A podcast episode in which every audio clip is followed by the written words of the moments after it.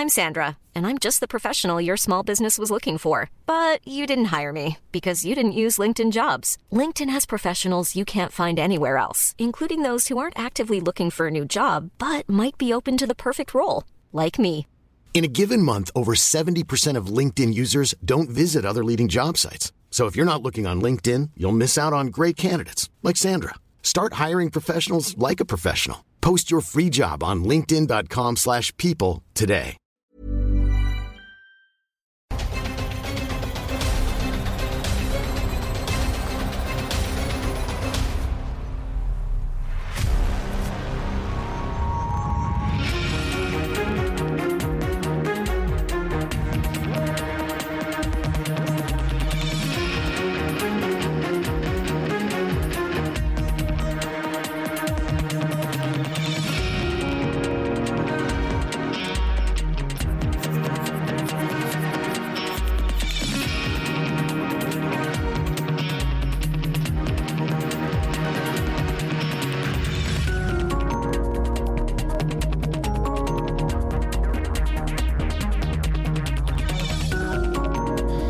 Son las 6 de la tarde en punto, hora del centro de la República Mexicana. Bienvenidos, muy buenas tardes. Me da mucho gusto saludarle a través de los micrófonos del Heraldo Radio 98.5 de FM. Bienvenidos, 98.5, 98.5 de FM. Le saluda Jesús Martín Mendoza y le presento un resumen con lo más destacado. Súbale el volumen a su radio. Le informo que la proclamada presidenta interina de Bolivia, la presidenta interina de Bolivia, Yanina Añez, dijo sentir pena por los mexicanos al referirse al asilo que el gobierno de México otorgó a Evo Morales y escuchemos a Yanin Añez. A mí me da mucha pena los mexicanos, porque de algo de lo que nosotros queremos salir, ellos decidieron entrar.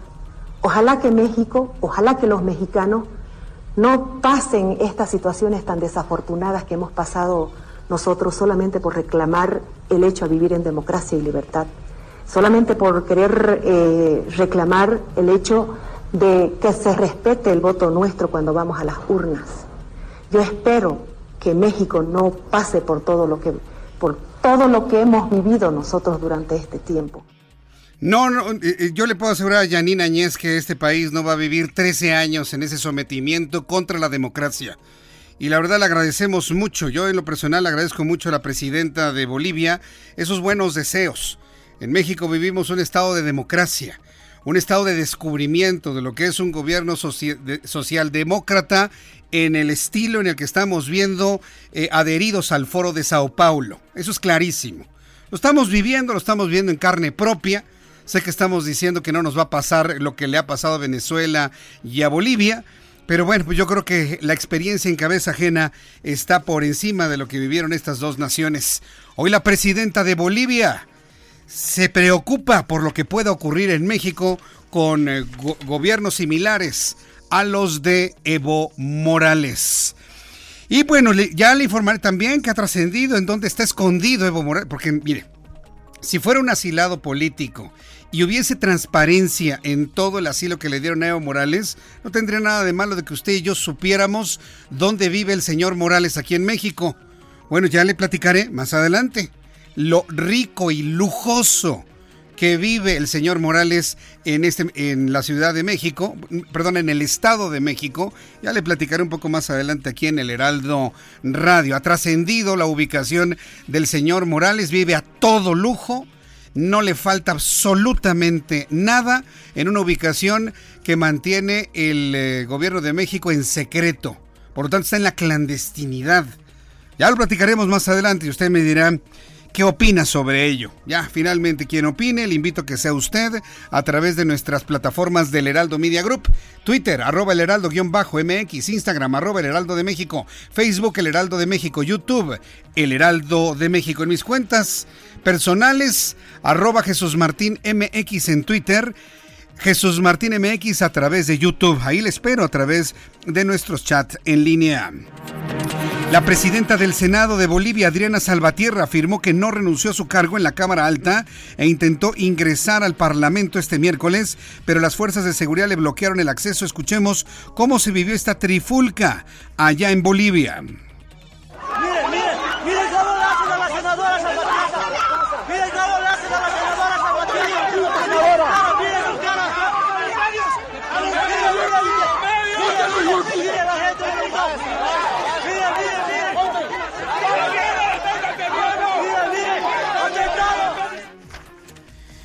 Bueno, pues esto se vive en Bolivia. La situación allá difícil, pero de alguna manera ya empezando un periodo de normalidad porque ya hay presidenta legítima, presidenta sustituta y además una presidenta que mantiene en orden al ejército boliviano.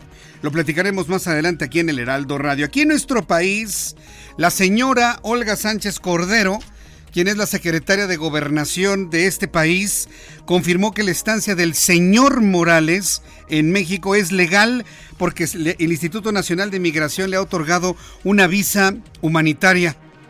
A ver, señora Sánchez, las visas que yo sepa las otorga la Secretaría de Relaciones Exteriores. También el Instituto Nacional de Migración otorga este tipo de visado. ¿Quién tenía duda de la legalidad de la presencia del señor Morales? Cuando se le ha otorgado un asilo político. ¿Quién tenía esa duda? Nosotros no. Así que a explicación no pedida, culpabilidad manifiesta, por supuesto. Pero bueno, está bien.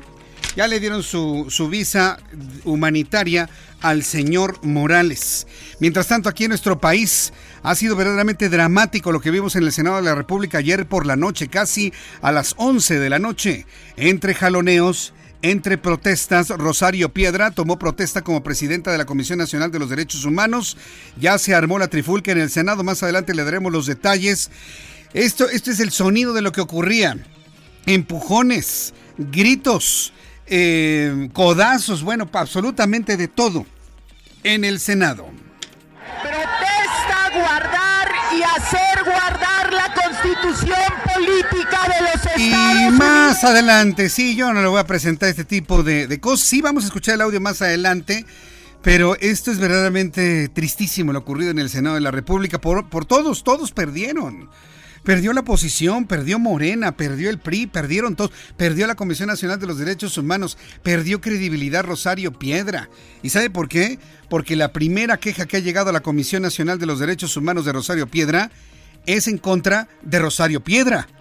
¿Dónde había visto usted que una comisión de derechos humanos reciba la primera queja en contra de su propio presidente? ¿Por qué? Porque la señora, ante medios de comunicación, puso en duda que en México haya periodistas asesinados. Y empezó a decir otra vez al, al, estilo de este gobierno. No, eso sucedía en gobiernos anteriores. ¿Periodistas asesinados en esta administración? Pues sí, señora Piedra. Periodistas asesinados en esta administración van 13. Los grupos de periodistas agraviados han presentado una queja con la idea de que se convierte en una recomendación en contra de la propia presidenta de Derechos Humanos. Ya le platicaré de esto que es verdaderamente increíble. Sobre la toma de protesta, el senador de Acción Nacional Gustavo Madero trastabilló, cayó en plena tribuna. Minutos después se armó de un janoleo entre los legisladores de Morena y el PAN. Tuve la oportunidad de entrevistar al senador eh, al senador Madero, quien nos comentó en nuestro programa de noticias en televisión. Yo me subí a la tribuna, había puros de Morena arriba en la tribuna y yo solo, había 15 de Morena, yo llevaba una pancarta, me la arrebataron, mis compañeros del PAN de abajo me pasaron otra pancarta, me la volvieron a quitar y después este, se sintieron que yo los estaba intimidando, no sé qué iba a hacer uno entre 15 y me tumbaron al piso. Eso es lo que pasó, lo grave no es lo que me pasó a mí, lo grave es lo que le pasó a la democracia, a los órganos autónomos que lo están cooptando, lo están debilitando y que esto pues es parte de un proyecto que tiene este gobierno. Es lo que comentó Gustavo Madero. Él dice, bueno, finalmente a mí no me importa lo que me haya pasado. Yo le dije, ¿cómo no? ¿Cómo no? Fue una agresión a su persona, como persona, como hombre, como legislador, a su investidura como senador de la República. Fue verdaderamente penoso lo ocurrido a Gustavo Madero. También le informo que Roberto Borges, gobernador de Quintana Roo, fue vinculado a proceso por el desempeño irregular de la función pública. Y también le informo que luego de que dos elementos de seguridad auxiliar del Estado de México dispararan contra dos migrantes que perdieron la vida, la Comisión Nacional de los Derechos Humanos dirigió una recomendación a diversos gobernadores por violentar el derecho de acceso a la justicia en su modalidad de procuración. También informo que este miércoles dieron inicio a las audiencias públicas en el Congreso de Estados Unidos sobre la investigación de Donald Trump. Hoy ha iniciado ya el proceso de juicio en contra del presidente de Estados Unidos, un asunto que le pronostico será un elemento punto a favor de Donald Trump para su campaña de reelección. Le informo que anoche se registraron nuevos actos de violencia en Chile, entre ellos la quema de una iglesia y también diversos saqueos. Noticias desde Tamaulipas. Autoridades reportaron esta mañana de miércoles un ausentismo del 90% de los niveles escolares de primaria y jardín de niños. Desde tempranas horas y conforme transcurrió la mañana, la actividad comercial de la zona centro de la ciudad se miraban prácticamente semi paralizado producto de las bajas temperaturas. También informaré que una enorme masa de espuma marina ha cubierto las calles y casas que se encuentran en las costas de Tabasco a consecuencia de la llegada del Frente Frío número 12. Vaya fenómeno químico que provocó la baja temperatura en el mar combinado con algunas sustancias que se encontraban en estas aguas que provocaron una gran cantidad de espuma que llegó a las calles de Tabasco en Villa, de, de Villahermosa. Autoridades hasta el momento reportaron que las consecuencias de este fenómeno son el corte de energía eléctrica y anegaciones por el aumento de la marea, esto allá en Tabasco. Autoridades deportivas y estatales municipales presentaron la candidatura oficial eh, de la ciudad para obtener la etiqueta en Guadalajara, Jalisco. La ciudad quedó registrada oficialmente como candidata, razón por la cual Guadalajara podría suceder a Abu Dhabi como capital deportiva del planeta en el año 2020. Son las 6 de la tarde con 11 minutos. Vamos con nuestros compañeros reporteros urbanos, periodistas especializados en información de ciudad. Eh, vamos con Israel Lorenzana, quien nos tiene información de la vialidad. ¿Dónde ubicas, Israel? Adelante. Martín, muchísimas gracias. Un gusto saludarte esta tarde. Estamos ubicados sobre la avenida de los insurgentes y es que se registró movilización por parte de los servicios de emergencia. En la colonia San José Insurgentes, la calle de Félix Parra y Mateo Herrera, donde lamentablemente un hombre resultó lesionado al recibir un disparo de arma de fuego cuando intentaban robarle su vehículo. Por suerte, llegaron elementos de la Secretaría de Seguridad Ciudadana, ambulancias, las cuales dieron atención a este hombre de aproximadamente 45 años de edad, el cual fue trasladado a un nosocomio cercano. Los elementos policíacos han montado una operación para intentar dar con los responsables y en materia vehicular para quien se desplaza de la zona de Ciudad Universitaria va a encontrar ya asentamientos a través de insurgentes y con construcción hacia la zona de Churubusco. No hay que abandonar las arterias, esperando precisamente ese punto, la circulación mejora con dirección hacia la zona de viaducto Jesús Martín. La información que te tengo. Muchas gracias por la información, Israel Lorenzana. Vamos con mi compañero Daniel Magaña. Adelante, Daniel, te escuchamos. Así es, Jesús Martín, una noche problemática para las personas que ingresan hacia la zona de Huizquilucan a través de la avenida Conscripto, la zona limítrofe entre la Ciudad de México y, bueno, pues también la zona del Estado de México para cruzar la zona del anillo periférico es donde presenta mayores complicaciones. También en el, para quien ingresa del Estado de México en dirección hacia la zona de ingenieros militares para cruzar este puente pues del anillo periférico es donde tenemos mayores complicaciones. El, eh, en este tramo, el eh, periférico, pues ya en el tramo norte, pues muy complicado para llegar hacia la zona también de la avenida Paseo de la Reforma, hacia la zona también de Reforma Lomas. El eh, reporte de Jesús Martín. Bueno. Gracias, Daniel Magaña, por la información. Que tengas buenas tardes. Hasta luego. Esté muy pendiente porque nos vamos a comunicar con nuestros compañeros reporteros urbanos con información, bueno, sorprendente un poco más adelante. No se lo pierda, así ya nada más se lo adelanto. No se separe ni un solo minuto de el Heraldo Radio 98.5 de FM, 98.5 de frecuencia modulada en el Valle de México. Estamos en el 100.3 en Guadalajara, 92.5 en Tampico. 106.3 en la ciudad de Villahermosa, en el 92.1 de FM en Acapulco, Guerrero. Quiero invitar a nuestros amigos que nos escuchan en Acapulco. Estamos promoviendo nuestro programa de noticias en todo el puerto de Acapulco. Si usted nos escucha en Acapulco, le invito para que me envíe una fotografía de su radio en sintonía con el 92.1 de FM o si nos está escuchando en plataformas digitales, a mi cuenta de Twitter, arroba Jesús Martín MX.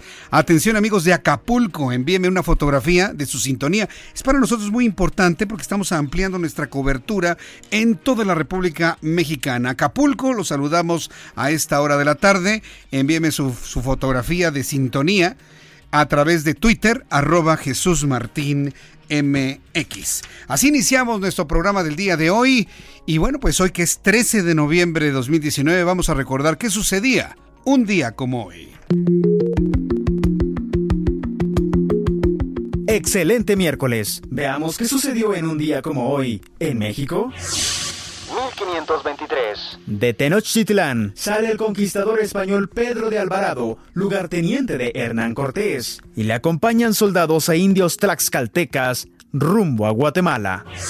1810. El cura de Agualulco, Jalisco, lo que es ahora, Don José María Mercado, animado por la campaña libertaria de Miguel Hidalgo, dijo, pues yo también lo voy a hacer. Y se levanta en armas y proclama la independencia de México en esa población. Y ya animado y todo, toma y ataca la ciudad de Tepic, además del fuerte y el puerto de San Blas. 1823. Nombran por primera vez al puerto de Veracruz como heroico por el notable triunfo mexicano contra los españoles que atacaron a las fuerzas mexicanas en dicho puerto, pero que miran, perdieron. 1850. En la Ciudad de México se realiza la primera transmisión telegráfica en nuestro país, la cual se realizó desde el Palacio Nacional al Palacio de Minería. En 1927, en el bosque de Chapultepec, el general Álvaro Obregón, candidato presidencial, sufre un atentado del cual sale ileso. Y los autores resultan ser Juan Tirado y Naún Lombardo Ruiz, pero ellos le echan la culpa a otra persona. Inculparon al padre Miguel Pro Juárez. Vaya día que tenemos. Pero ¿qué sucederá en adelante? Esto ha sido un día como hoy en México. Gracias Abraham Arriola por informarnos lo que ocurrió un día como hoy en nuestro país. Vamos a revisar rápidamente las condiciones meteorológicas para las próximas horas. Claro, un saludo a quienes están cumpliendo años, festejan su santo el día de hoy, pero vamos directamente al Servicio Meteorológico Nacional y lo que está informando para las próximas horas ya, ya, no, ya no dude de ello. A partir de ahora y de ahora en adelante, durante las siguientes semanas vamos a tener intenso frío debido al tránsito de los frentes fríos. Por ejemplo, está el tránsito del número 12 con la primera tormenta invernal del 2019 y una onda tropical. ¿No has sentido frío? En este momento las personas que van caminando por las calles de la Ciudad de México, qué frío, ¿eh? Se siente fresco, es un frío que, cruza por la ropa, llega incluso hasta usted y siente, siente frío en el rostro, en la cara, en las manos. Bueno, pues el Servicio Meteorológico Nacional habla de una vigilancia naranja por contingencia meteorológica, por lluvias y por frío. Lluvias fuertes y puntuales intensas de 75 a 150 milímetros por eh, milímetros de precipitación en Veracruz, en Tabasco, en Chiapas y también un evento de norte. Habrá ráfagas de viento que puedan alcanzar hasta los 70 kilómetros por hora. El meteorológico informa que la masa de aire frío asociada con el número 12 van a cubrir gran parte del territorio nacional, manteniendo ambiente frío, nieblas, lluvia persistente acumulada intensos en los estados que le mencioné. El evento de norte con vientos enrachados de hasta 70 kilómetros por hora. También informo que la propagación de humedad hacia el occidente y norte de México, generado por la circulación de la zona baja presión con alta probabilidad de desarrollo ciclónico. Para mañana se pronostica la primera tormenta invernal se desplaza desde los Estados Unidos, dejando de afectar a nuestro país. Sin embargo, el Frente Frío número 12 se va a extender muy debilitado. Mire, sea como sea, seguirá siendo frío para el día de mañana, sobre todo al amanecer, donde las temperaturas ya empezarán a estar cerca de los 0 grados Celsius. El Servicio Meteorológico Nacional informa que en este momento, por ejemplo, en Toluca hay una temperatura de 15 grados, mínima 8, máxima 19. En Guadalajara, Jalisco, mínima 11 grados, máxima 23 para el día de mañana. En Monterrey, Nuevo León, mínima 9, máxima 19. Amigos de, amigos de Tampico, mínima 16, máxima 24 y estará lloviendo toda la tarde. En Villahermosa, Tabasco, humedad del 89%, mínima 2, máxima 27. Acapulco, Guerrero, mínima 23, máxima 29. Y aquí en la capital de la República Mexicana, el termómetro en este momento 18 grados. Hace frío. Temperatura mínima 12, máxima 22 grados Celsius.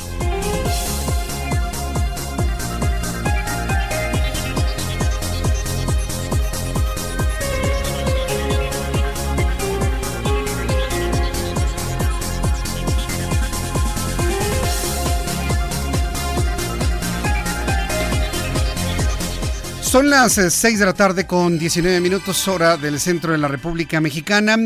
En diversos servicios informativos que llegan a nuestra mesa de trabajo, hemos visto cómo ya prácticamente Yanín Añez, la presidenta legítima de Bolivia, es presidenta interina, pues presidenta legítima por sucesión, ha dado ya una serie de, de discursos que han em, eh, metido ya a Bolivia dentro de un ámbito de control ya empieza la actividad nuevamente a fluir en Bolivia. No ha faltado el agua, no ha faltado la comida, no ha faltado absolutamente nada. Sigue la fiesta en las calles de Bolivia porque se deshicieron del señor Evo Morales.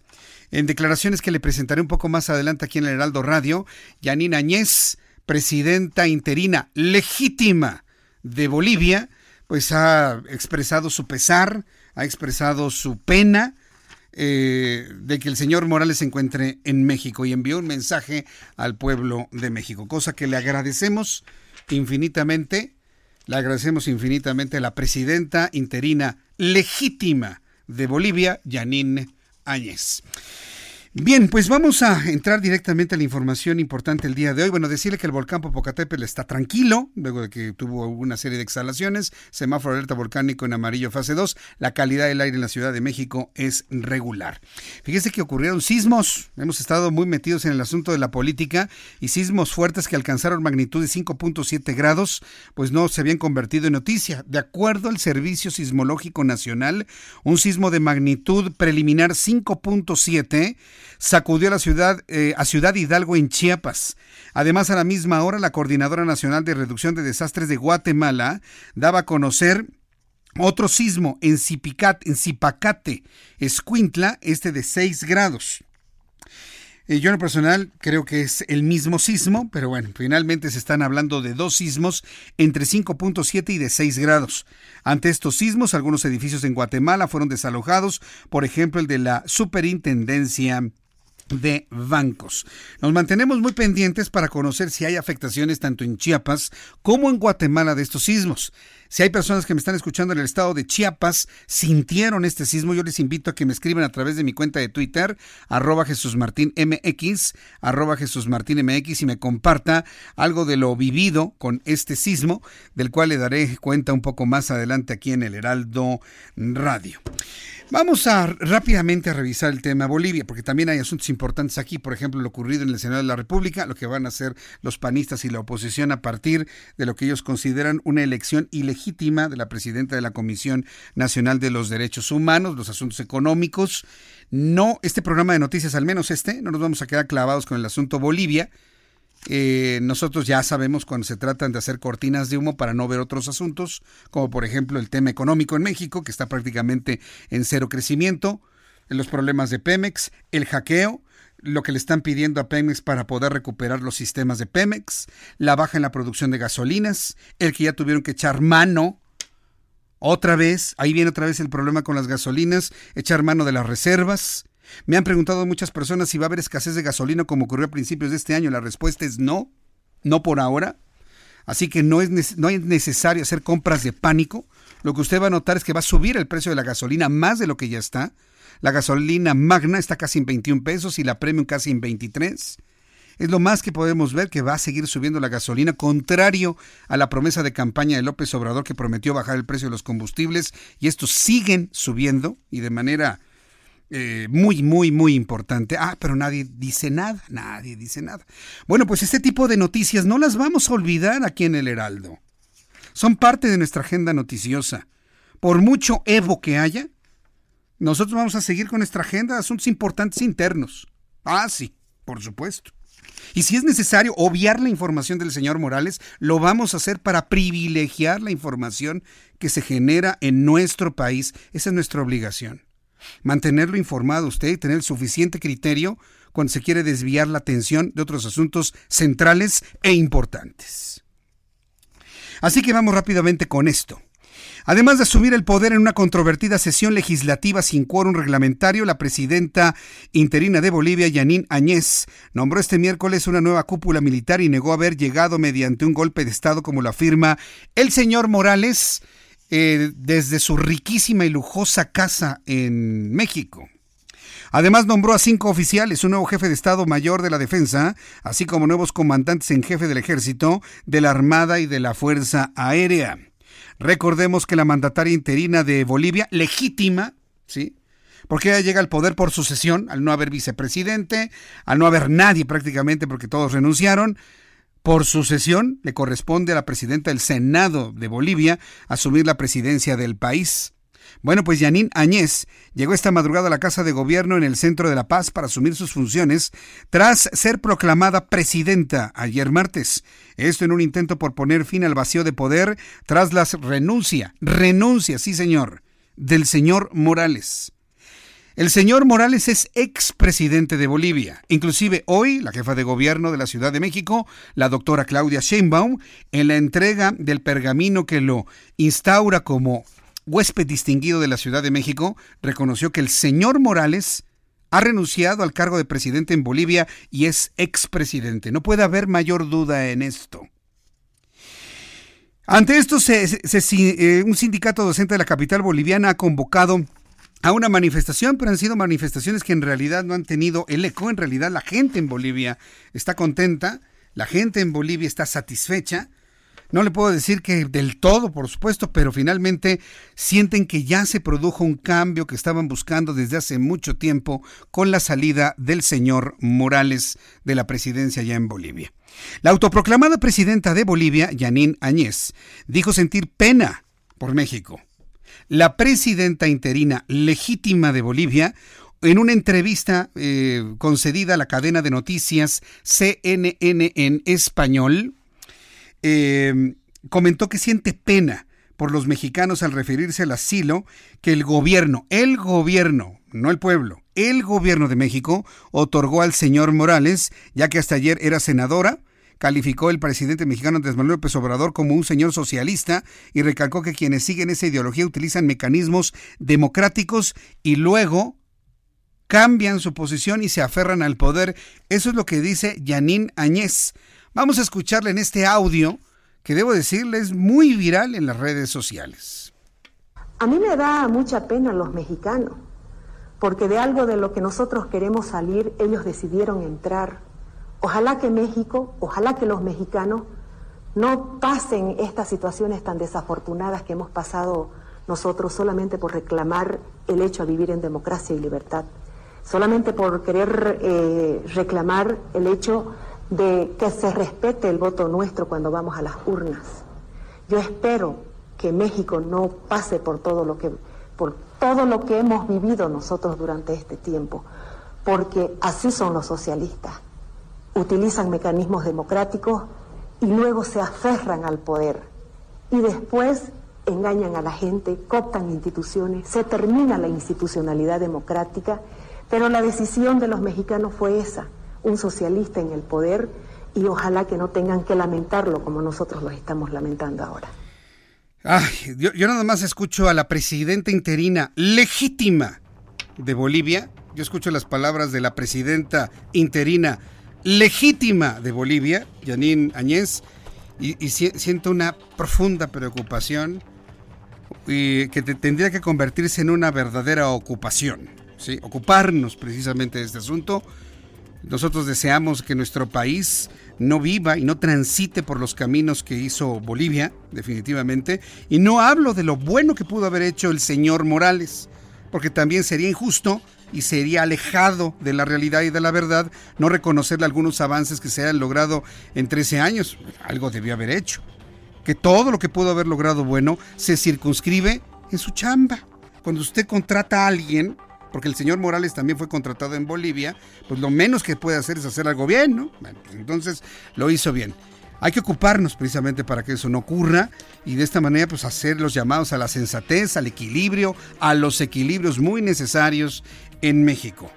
Lo he dicho al final de nuestros programas de noticias, lo digo cuando antes de ir a los mensajes comerciales, créame que rezar también ayuda, ¿eh? Orar por México también nos ayuda. Es muy importante y le podría decir hoy más que nunca. Después de los anuncios le voy a informar que el gobierno de los Estados Unidos y de manera concreta Donald Trump ha reconocido ya la legitimidad y le ha brindado su apoyo al gobierno ya legítimo instaurado en Bolivia.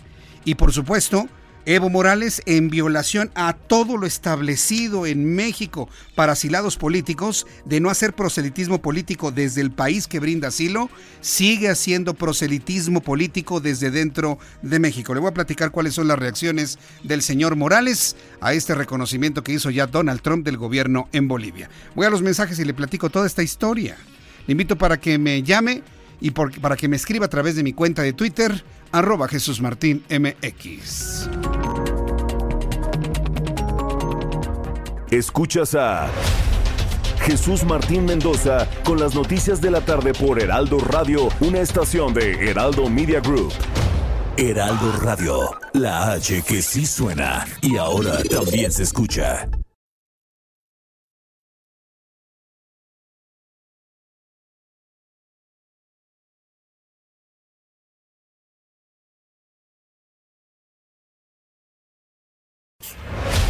Escucha las noticias de la tarde con Jesús Martín Mendoza. Regresamos.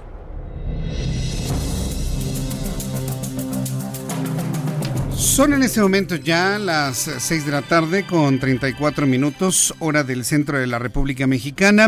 Escucha usted el Heraldo Radio 98.5 de FM. Yo soy Jesús Martín Mendoza y le acompaño con las noticias.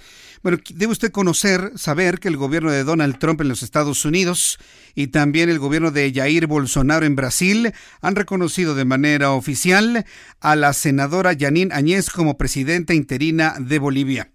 La parlamentaria se proclamó jefe de Estado en una sesión tras la renuncia del señor Morales, quien denunció un golpe de Estado que ha sido desmentido bajo, todas las circunstancias y que finalmente se ha exiliado en México junto con su vicepresidente Álvaro García. La presidenta en funciones del Senado, Yanina Añez, ha asumido las responsabilidades de Bolivia, de, presidenta interina de Bolivia, declaró en Twitter el encargado de Latinoamérica en el Departamento de Estado, Michael Cossack. Esperamos con interés trabajar con ella y otras autoridades civiles del país mientras organizan elecciones libres, justas, lo antes posible de acuerdo con su propia constitución, añadió Michael Cossack, quien es el responsable para América Latina del gobierno de Donald Trump en la Casa Blanca. De esta manera, el gobierno de los Estados Unidos ha reconocido a Yanina Añez como la presidenta legítima en funciones en Bolivia en este momento. Hay reacciones del señor Morales. Debe saber el señor Morales que mientras él esté en calidad de, refugio humanitario en nuestro país y con todo y su visa humanitaria que le dio el Instituto Nacional de Migración, debe abstenerse de todo tipo de activismo político debe abstenerse de todo tipo de activismo político y sobre todo cuando ya no se trata de un presidente en funciones que haya sido depuesto por la fuerza. Él renunció. Es que se lo exigió el, ejército. Momento. Lo que nosotros sabemos en investigación que hemos hecho allá no fue una exigencia, fue una petición, fue una sugerencia. ¿Sabes qué? Mejor vete antes de que se pongan más duras las cosas, ¿no? Renuncia ese discurso beligerante que hoy tiene aquí en México no lo tenía en el momento en que apareció ante las cámaras de la televisión boliviana ofreciendo su renuncia. Hablaba precisamente de una entrega del poder para evitar el derramamiento de sangre. Hoy su discurso ha cambiado por completo, el del señor Morales, y habla de un golpe de Estado. El caso es de que Morales, quien se encuentra hospedado en una ubicación clandestina, no revelada, secreta, como si estuviese escondido yo creo que lo que se esconde es por vergüenza y si no hubiese vergüenza, pues el Señor está hospedado en esta casa, en este departamento, en esta cabaña, en este lugar. Ah, no, simple y sencillamente se mantiene. Pero nosotros ya sabemos dónde vive, ¿eh? Ya, ya, ya los vecinos ya nos dijeron. Están furiosos, no quieren tener al Señor como vecino. Ya, ya le voy a platicar dónde. Bueno, el caso es de que el señor Morales, en eh, franca violación a lo estipulado en su, en su asilo político, ¿sí? Está, bueno, ha empezado a manejar su cuenta de Twitter, Twitter comentando lo siguiente. Dice el señor Morales, condenamos la decisión de Trump de reconocer el gobierno de facto y autoproclamado de la derecha. Después de imponer a Guaidó, ahora proclama a Yáñez. El golpe de Estado que provoca muertes de mis hermanos bolivianos es una conspiración política y económica que viene desde los Estados Unidos. es cierto. No están matando bolivianos. ¿De dónde sacó eso? ¿De dónde sacó eso Morales? Pero bueno, allá él. Él y su credibilidad. Luego escribe Morales, muy agradecido con el pueblo mexicano y la jefa de gobierno de la ciudad de la CDMX, Claudia Sheinbaum, por el nombramiento de huésped distinguido. En estos momentos tan difíciles para mi querida Bolivia, este reconocimiento representa la solidaridad con mis hermanos que luchan con democracia. Luego, el último mensaje de Twitter del señor Morales, se ve que no lo han puesto a hacer algo, nada más está con el teléfono en la mano. Hace siete minutos dice el señor Morales, hermán, le pone una arroba ahí, ¿no? Hermanos y ya, ¿no? Reitero mi pedido de un diálogo nacional donde estemos representados todos, movimientos sociales, comités cívicos y partidos políticos. Si puedo aportar con mi presencia la solución pacífica que pare la violencia y cuide la vida, lo haré por mi querida Bolivia. A ver, este, este último tuit de hace siete minutos, ese ya no lo redactó él. Se, nota en la sintaxis, digo, quienes sabemos esto, esto ya no lo escribió él. Entonces, díganle al señor Morales que no están matando bolivianos allá en Bolivia, ¿eh? De ninguna manera, bajo ninguna circunstancia. La situación ya entró en un proceso de normalización al existir ya una presidenta en funciones que tendrá como principal y única obligación convocar elecciones, ¿sí? Organizar las elecciones que había dicho Morales que iba a hacer, pero que había toda la evidencia de que no lo iba a hacer, de que se iba a perpetuar en el poder. Esa es la razón por la cual le pidieron que renunciara. Entonces, esto es lo que ha tuiteado el señor Morales. Al ratito le voy a tener más información sobre esto. El caso es que allá en Bolivia, la presidenta del Senado, la que quedó, Adriana Salvatierra, afirmó que no renunció a su cargo en la Cámara Alta y en un intento de ingresar al Parlamento este miércoles, las fuerzas de seguridad bloquearon el acceso, lo que provocó una movilización. Vamos a escuchar golpe de Estado. Presidenta, nosotros somos parlamentarios, eso no importa. Nosotros somos parlamentarios. Necesitamos entrar a nuestra fuente laboral, tener las reuniones correspondientes y le pedimos aquí al coronel Valda que nos permita ingresar. Ahora, señora, ¿qué acciones van a asumir ustedes? Tenemos que ingresar porque queremos que aquí escuche el órgano legislativo. Aquí no pasa porque se inicien acciones. Aquí pasa porque los parlamentarios puedan trabajar y se recupere la normalidad del Estado. Senadora, ¿qué se prevé? ¿Qué han acordado en esta reunión? Tenemos que, tenemos que reunirnos, tenemos que ir a la asamblea, tenemos que reunirnos, nada más. Solo queremos que nos permitan trabajar. Bien, muchísimas gracias. Este miércoles el Departamento de los Estados Unidos ordenó la salida de su personal diplomático no esencial y de sus familias de Bolivia. Ha emitido una alerta de viaje para sus ciudadanos ante los disturbios de las últimas semanas en el país sudamericano y la inestabilidad política. Sabe Estados Unidos que una vez instituido el gobierno legítimo de Yanín Añez en Bolivia, bueno, pues las acciones irían en contra del gobierno de los Estados Unidos ante la sospecha, ante la andanada que detrás de todo este movimiento está la mano de Estados Unidos para apropiarse de las ricas tierras bolivianas, de todo su gas y de todo su litio. ¿Usted cree que no voy a decir esto que están diciendo en las redes sociales? No, Jesús Martín, es Estados Unidos, es el terrible Trump que eh, quiere apoderarse del gas de Bolivia y de todo el litio, porque el litio es un mineral que es la energía, la fuente de energía del futuro, ¿no? Y miran hacia el cielo. Pues imagínense, no que Trump era un inútil, no que Trump no servía para nada, no que Trump no sabe hacer nada. Ya puso dos presidentes en América Latina, según los detractores. Por un lado, no le conceden nada a Trump porque dicen que, que no sirve para presidente, pero por otro lado, le colocan una mentalidad tan poderosa que puede mover las piezas en América Latina a su antojo. Pónganse de acuerdo, señores. Pónganse de acuerdo. ¿Qué es Trump entonces? ¿Un monstruo político que tiene un poder ilimitado? ¿O un hombre que no sabe gobernar y que traicionó a los Estados Unidos? Pónganse de acuerdo. Yo lo único que veo, yo no veo la mano de Donald Trump en esto.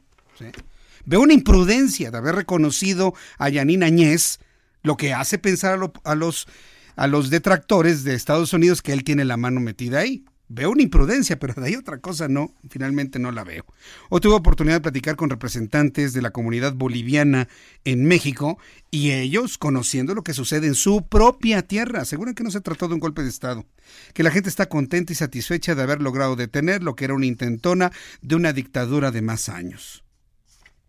Le reconocen lo hecho por Evo Morales, ¿eh? Le reconocen crecimiento económico, disminución de la pobreza.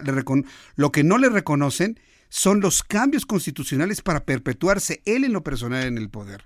No haber respetado un, un referéndum en donde él eh, acordó no reelegirse y que finalmente no respetó. Ese tipo de, de cosas políticas es lo que ya no querían los bolivianos. Entonces, el, el caso de verdad es muy, muy muy interesante. Marcelo Ebrard, secretario de Relaciones Exteriores, ha emitido un comunicado al Senado en el caso de Evo Morales. Estoy buscando el documento. para poderlo compartir con usted en los próximos minutos. Rápidamente le informo que la señora Olga Sánchez Cordero, quien es la secretaria de Gobernación, hoy anunció que ya el señor Morales, el invitado del gobierno, ya tiene una visa humanitaria. Vamos a escucharla. Por lo pronto, quiero compartirles que en el ámbito de nuestras responsabilidades, la Secretaría de Gobernación, a través del Instituto Nacional de Migración, ya le otorgó una visa humanitaria como lo hemos estado haciendo con algunos de los inmigrantes. Él ya tiene una visa humanitaria, lo que le da la calidad de estar eh, legalmente en nuestro país. ¿A él y a sus acompañantes? A él y a sus dos acompañantes que traía. Ahorita no, todavía no ha llegado su familia. Bueno, eh, pero como si, bueno, ya, ya, ya no voy a decir nada ya. Evo Morales, expresidente de Bolivia, acusó a la Organización de Estados Americanos de sumarse al golpe de Estado, el cual, según Morales, lo obligó a dejar el poder en Bolivia. Él renunció, hombre. Ya no tenía los apoyos necesarios. Esta mañana el presidente de la República, Andrés Manuel López Obrador, reiteró que fue una buena decisión concederle al señor Morales asilo en México. Y bueno, quienes eh, quienes se reunieron en privado con el señor Morales fueron el coordinador de Morena Mario Delgado y el diputado del Partido del Trabajo Gerardo Fernández Noroña, así como la secretaria de la Función Pública Irmeréndira Sandoval. Claudia Sheinbaum nombró huésped distinguido al señor Morales, le entregó un pergamino, dio ahí un discurso Claudia Sheinbaum en donde destacó lo hecho, vamos a escuchar a Claudia Sheinbaum, lo hecho por el señor Morales en Bolivia. Fuera del orden constitucional, las Fuerzas Armadas de su país le exigen la renuncia y usted decide darla para evitar derramamiento de sangre aún después de haber llamado a nuevas elecciones y para conservar la paz de los bolivianos. Evo Morales, primer presidente indígena del Estado plurinacional de Bolivia, hoy expresidente y asilado político en nuestro país. Es un orgullo y un honor tenerlo aquí en esta sede y es usted un huésped distinguido de la Ciudad de México. Pues sí, yo creo que el señor es un huésped distinguido, pero pues yo creo que no hay más distinguidos que quienes vivimos en la ciudad, definitivamente. Así sea, bueno, finalmente es lo que, lo que se le entregó. Y aquí es, es huésped distinguido, pero la información que yo tengo es que ni siquiera vive en la Ciudad de México. ¿Cómo, se ríe López Obrador en las mañanas? Pues sí, no. Ni siquiera en la información que tenemos, que al ratito le voy a compartir, ni siquiera vive en la Ciudad de México, estaría en una ubicación en el Estado de México. ¿Mm? Bueno, vamos a entrar en comunicación. Ah, mire, lo que le decía, hasta aquí el asunto del señor Morales, de ocurrir alguna cosa nueva en torno al señor Morales o algún otro tipo de mensaje en Twitter que emita, pues ya se lo compartiré. Pero en México tenemos nuestros propios problemas. Mientras en los medios de comunicación no dejamos en paz al señor Morales, eh, aquí a la gente le siguen robando su teléfono celular. En este momento, tristemente, lamentablemente, a alguien, alguien está arriesgando la vida por su teléfono celular. Sea de la calidad que sea, ¿eh? Sea de la calidad que sea. Hay comportamientos tan extraños como traer el celular bueno escondido y uno gachito por si se lo roban. Imagínense nada más. Ya uno viejito ahí que no sirve absolutamente para nada. Entonces, ese tipo de, comportamiento se ha empezado a dar ante el imparable robo de teléfonos celulares. Tengo en la línea telefónica Jorge Luis Pérez, director general del Centro de Atención Ciudadana de la Agencia Digital, a quien le agradezco mucho estos minutos de comunicación con el Heraldo y le hemos invitado para que nos hable de esta estrategia que se ha presentado para la reducción del robo de estos equipos. Eh, Jorge Luis Pérez, gusto en saludarlo, bienvenido, muy buenas tardes. Hola, ¿qué tal Jesús? Muy buenas tardes, gracias. A ver, ¿en qué consiste esta estrategia que busca reducir el robo de telefonía celular? Pues eh, en, todo el país, la Ciudad de México es un, y Estado de México, uno de los lugares donde más roban estos equipos. ¿En qué consiste? Así es, lamentablemente la zona metropolitana es una de las que sufre la mayor afectación en el robo de celular. Sin embargo, existen mecanismos para que los celulares se bloqueen y no sirvan como un objeto de venta en el mercado negro. Esto es lo que estamos impulsando desde el gobierno, más allá de las acciones eh, que lleva a cabo la Procuraduría y la Secretaría de Seguridad Ciudadana. Nosotros como agencia digital ponemos a disposición de los ciudadanos la opción de bloquear el teléfono celular de una manera muy sencilla. Si tú tienes tu teléfono en tu mano, no lo vamos a bloquear, simplemente te voy a decir cómo. Eh, lo tomas, ah, vas al menú para hacer una llamada y marcas asterisco gato 06 gato. al, hacer esta marcación te aparece un número. Ese número se llama número email. Es el registro único a nivel internacional del dispositivo. Está regulado por una agencia internacional, GSMA, eh, que tiene todos los concesionarios eh, móviles a nivel mundial. Este número eh, es necesario para que una vez que tú pierdas o te roben el celular, podamos comunicarnos con la compañía telefónica y bloqueen el acceso a la red de este dispositivo móvil y quede inservible. Eh, hay una situación muy triste en México. Lamentablemente la gran creatividad de, ciertos mexicanos están enfocados para este, este, tipo de cosas y trasciende que ya hay algunos equipos celulares que les han cambiado el número email, lo que bueno, pues de alguna manera echa por tierra la posibilidad de, hacer inútiles los teléfonos a través del bloqueo del número email. ¿Cómo, cómo van a abordar es, es correcto, Jesús. Afortunadamente, como decía, eh, este es un número que está regulado por la Asociación Internacional de Operadores Móviles, Entonces, cuando, si, imagínate que tú eres un fabricante de teléfonos celulares, eh, tienes tu propia marca que se llama Jesús, tú para poder venderlos necesitas contactar a la GSEMA y la GSEMA te indica qué números email puedes utilizar. Entonces, cuando alguien altera un número email, eh, este email se registra en la compañía telefónica de donde es la tarjeta SIM y la compañía está obligada a compararlo contra la GESEMA. Es decir, eh, lo alteraron, le movieron dos, tres dígitos y resulta que el email que le pusieron es de 1990 y, eh, y es de un teléfono que está reportando como Apple. Obviamente en 1990 no existían estos dispositivos, entonces el operador móvil tiene la obligación de volver a bloquear el equipo.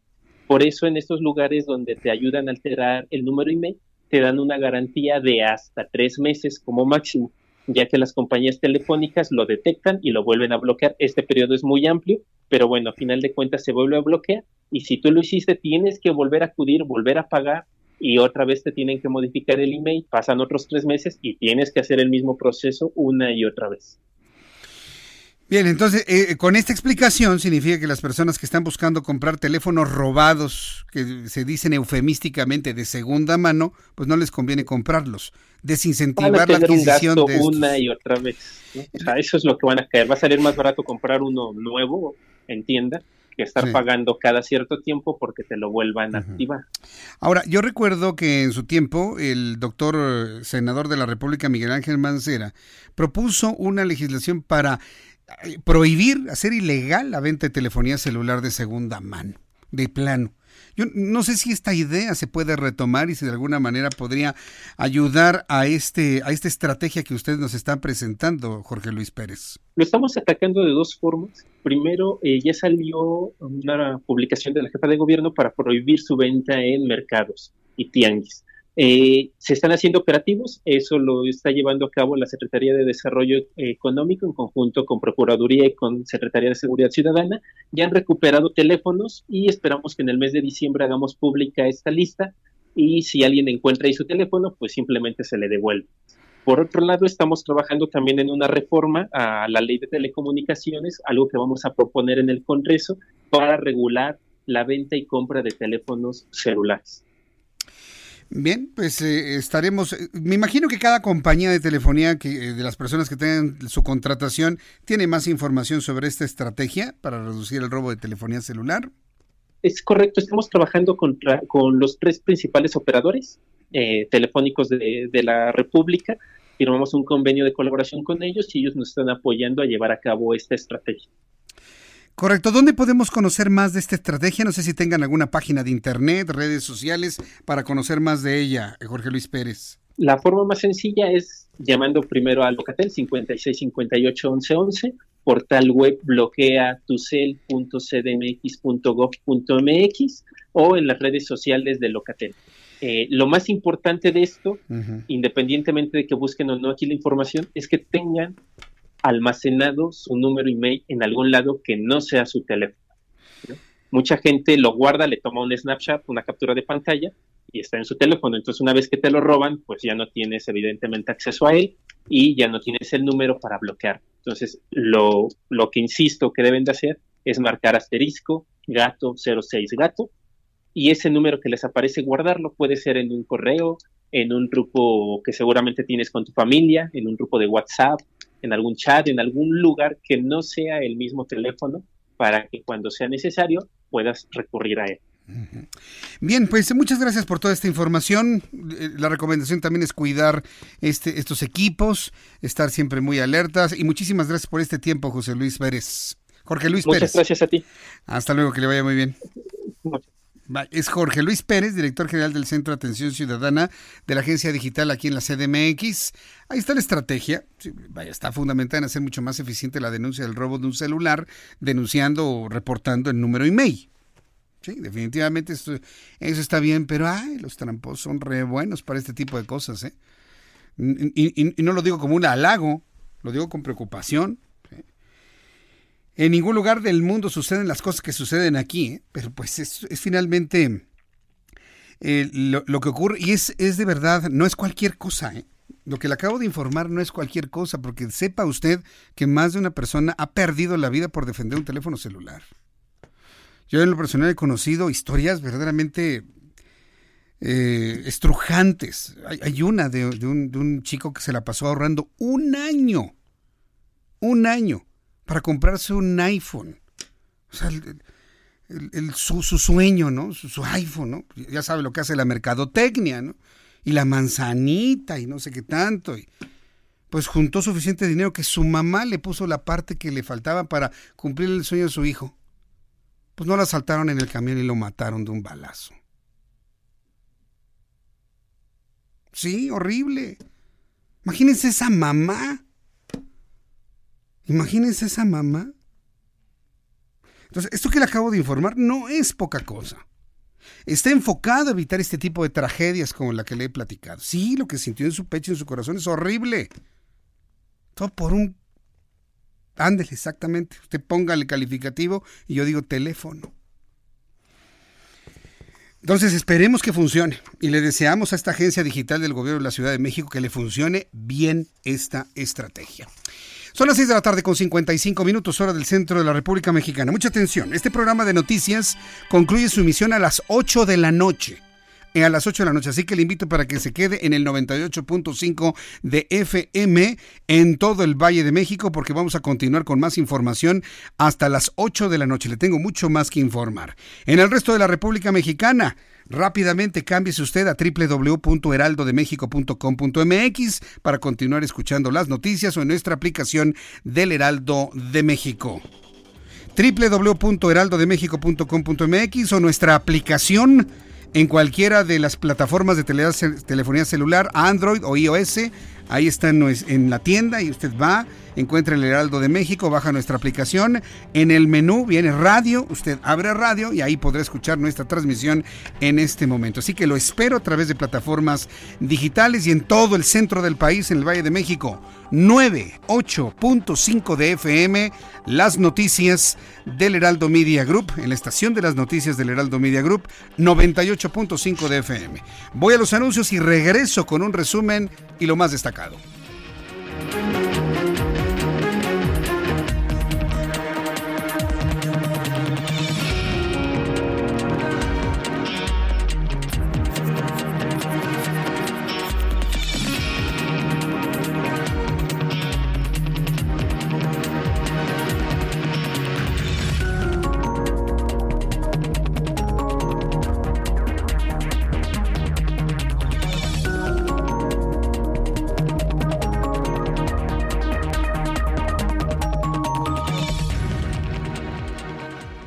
Escuchas a Jesús Martín Mendoza con las noticias de la tarde por Heraldo Radio, una estación de Heraldo Media Group.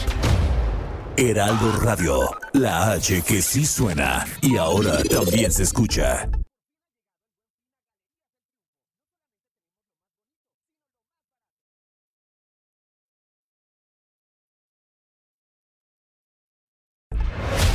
Escucha las noticias de la tarde con Jesús Martín Mendoza. Regresamos.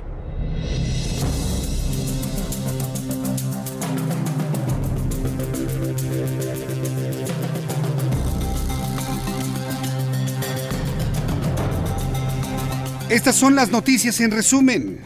Hace unos instantes, el Partido Acción Nacional ha interpuesto una queja ante la Organización de Estados Americanos por lo que el PAN considera la elección ilegítima de la presidenta de la Comisión Nacional de los Derechos Humanos, Rosario Piedra. Estamos a la espera de más detalles de esta queja que el PAN ha interpuesto ya a nivel internacional ante la Organización de Estados Americanos. Han anunciado que habrán acciones de inconstitucionalidad y amparos. Les seguiré informando aquí en el Heraldo Radio. En el primer día de la presidencia de la señora Rosario Piedra Ibarra en la Comisión Nacional de Derechos Humanos, Alberto Manuel Atié Gallo, quien desde 2016 era integrante del Consejo Consultivo de este organismo, renunció inmediatamente a su cargo. A través de un documento enviado a la presidenta del Senado, Mónica Fernández, Atié Gallo presentó su renuncia y más tarde en una conferencia de prensa argumentó que fue lamentable que se ponga en riesgo la autonomía de la Comisión Nacional de los Derechos Humanos. Iremos conociendo además renuncias de la CNDH ante una elección ilegítima de la presidenta Rosario Piedra Ibarra. Julián Levarón denunció que las amenazas e intimidaciones del crimen organizado continúan hacia las comunidades que habita la familia como el rancho La Mojina en el municipio de Buenaventura. Luego de reunirse con el secretario general de gobierno Luis Fernando Mesta Zulé, acusó que las autoridades estatales están coludidas con el crimen organizado, pues aseguró que los responsables de la masacre del pasado 4 de noviembre se pasean por la zona con total impunidad. En este año, la Comisión Nacional para Prevenir y Erradicar la Violencia contra Mujeres, la CONAVIM, ha destinado 101 millones de pesos para alertas de género, informó su titular Candelario Ochoa al concluir la inauguración del taller Experiencias. Más adelante, detalles de esta información. Este miércoles, la Fiscalía de Bolivia reportó la muerte de una persona luego de un enfrentamiento entre partidarios del, del expresidente de Bolivia, Evo Morales, lo que elevó a 10 los muertos por la violencia política tras los cuestionados comicios del 20 de octubre. Son las noticias en resumen. Le invito para que siga con nosotros. Soy Jesús Martín Mendoza.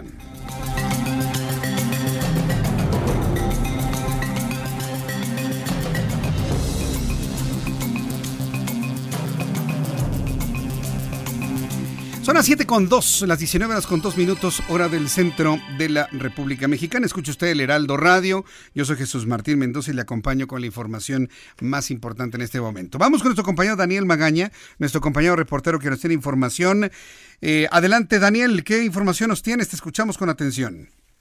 ¿Qué tal, Jesús Martínez? Pues nos encontramos recorriendo la zona de la Avenida Paso de la Reforma y vaya complicaciones que se generan aquí un poco antes de la calle de Gruta, cerca del Museo Rufino Tamayo está pues eh, inoperante el semáforo en este punto y pues vaya complicaciones para quien parte de la zona de Polanco y utiliza esta calle para poder incorporarse hacia la zona de reforma, un elemento de tránsito, pero bueno, pues poco puede hacer este elemento de la Secretaría de Seguridad Ciudadana para agilizar la realidad en dirección también hacia la zona del campo militar eh, hacia la zona del Campo Marte que se ubica en esta zona, el sentido opuesto con mejores condiciones viales en dirección hacia el circuito interior para trasladarse hacia la columna del Ángel del Independencia. El eh, reporte, Martín. Buenas noches. Gracias por la información. Muy buenas noches. Vamos con mi compañero Israel Lorenzana. ¿En dónde te ubicas, Israel? Adelante. Jesús Martín, gracias. Yo estoy ubicado en estos momentos sobre la avenida Izazaga, a la altura de Pino Suárez. En este punto tenemos carga vehicular para nuestros amigos que se desplazan de la zona de San Pablo y con dirección hacia el ex central Lázaro Cárdenas. Principalmente esto ocurre en los cruces marcados con semáforo. No hay que abandonar esta arteria, superando Lázaro Cárdenas y con dirección hacia Cuauhtémoc, la circulación mejora para nuestros amigos que van con dirección hacia la glorieta de los insurgentes o más adelante hacia la zona de constituyentes. El sentido opuesto a través de Avenida de Chapultepec, la circulación aceptable, algunos asentamientos a la altura del último oponente en su tramo Cuauhtémoc, pero de igual forma no hay que abandonar esta arteria, ya que superando este punto la circulación mejora con dirección hacia Congreso de la Unión. Martín, la información que te tengo. Gracias eh, por la información. Hasta luego. Hasta luego, Daniel Magaña, que te ve muy bien, nuestro compañero reportero en estos momentos. Y bueno, y también Israel Lorenzana, quienes han estado muy pendientes de la situación en la eh, Ciudad de México. Bueno, otro de los asuntos que han resultado verdaderamente preocupantes. Yo en lo personal, sí, me, me da un dejo de pesar lo ocurrido en el Senado de la República. Dijo, sé que en los parlamentos de otros países se agarran a golpes, que esa es la esencia del, del, del hacer parlamentario. Eso lo sé, ¿sí? Y, por ejemplo, hemos visto en, en el Reino Unido cómo, cómo, se gritan y la intensidad de las cosas muy, muy medievales, ¿no? En, en el Reino Unido, aunque son país del primer mundo. Hemos visto golpizas, hemos visto absolutamente de todo, golpes de Estado, lo que usted quiera. Pero yo creo que México había avanzado muchísimo en la civilidad política, había avanzado mucho la negociación política, había avanzado mucho inclusive en las llamadas no concertaciones, sino concertaciones, como se le llamaba antes, con el objeto de qué? De evitar lo ocurrido ayer. Lo que ocurrió ayer en el Senado de la República es vergonzoso, por como lo vea. Por quienes quisieron imponer su voluntad y por quienes quisieron evitar que se impusiera esa voluntad. Todos perdieron, todos. Todos perdieron, todos. Perdió Morena, perdió el PAN, perdió el PRD, perdió el PRI, aunque el PRI no estaba de acuerdo en la elección que se había hecho y quería la reposición total, completa, absoluta de todo el procedimiento con una nueva terna. Todos perdieron, señores. Perdió la señora Rosario Piedra. Si la señora Rosario Piedra fuera una mujer sensata en el sentido de preservar libre de todo conflicto la CNDH, no se hubiese presentado, no hubiera rendido protesta, señores. Yo no voy a asistir hasta que se pongan ustedes de acuerdo. Soy o no soy. Pero no. Entre la trifulca, entre los gritos y evidentemente ante la necesidad de asumir un cargo ordenado, bueno, pues rindió protesta la señora Rosario Piedra. Perdió ella, perdió la CNDH. Por lo tanto, pierden las comisiones estatales. Fue un desastre lo ocurrido ayer, ¿eh? Un desastre. Y de verdad, yo sí se lo voy a decir como amigos que somos, que me está usted viendo a través de YouTube, me está escuchando en el 98.5. Se los dije. Me cuesta mucho dolor decirles se los dije, pero se los dije. ¿De verdad? Se los dije. Lo comentamos, lo analizamos, me calificaron de exagerado. ¿Vio lo de ayer? ¿Es digno de orgullo? Vaya, los que pensaban que a través de este cambio de rumbo en el país las cosas iban a ser mejor, me cuesta trabajo que alguien apruebe y aplauda. Por ejemplo, a una senadora Citlali Hernández prácticamente pasando encima del senador Madero. Independientemente que sea del PAN, es un hombre grande. O sea, no hay respeto ni siquiera a la, a la persona humana ahí. No, no, no, no, verdaderamente triste. Permítame este comentario que va en, la descalificación a lo ocurrido para todos y en, la, y en la preocupación de que así se estén dando las, entre comillas, negociaciones políticas en el Senado de la República. Creo que ya habíamos avanzado mucho en eso, una civilidad política muy importante. Ayer por la tarde se decía en el Senado que se repetiría la votación para la presidencia de la Comisión Nacional de los Derechos Humanos. Sin embargo, aunque muchos opositores llegaron al jaloneo, Rosario Piedra tomó protesta. No le voy a presentar el audio de la protesta. No, ya estuvo bueno de gritos sombrerazos, ¿no? Ya sabemos cómo estuvo. Le informo que la señora rindió protesta en medio de una gritería, de empujones y, de falta de respeto, inclusive hasta para las personas mayores en ese lugar. Luego de la toma de protesta de Rosario Piedra, al frente de la Comisión de los Derechos Humanos, diversos frentes han admitido su postura al hecho. Periodistas, políticos, intelectuales han publicado en redes sociales su sentir al respecto.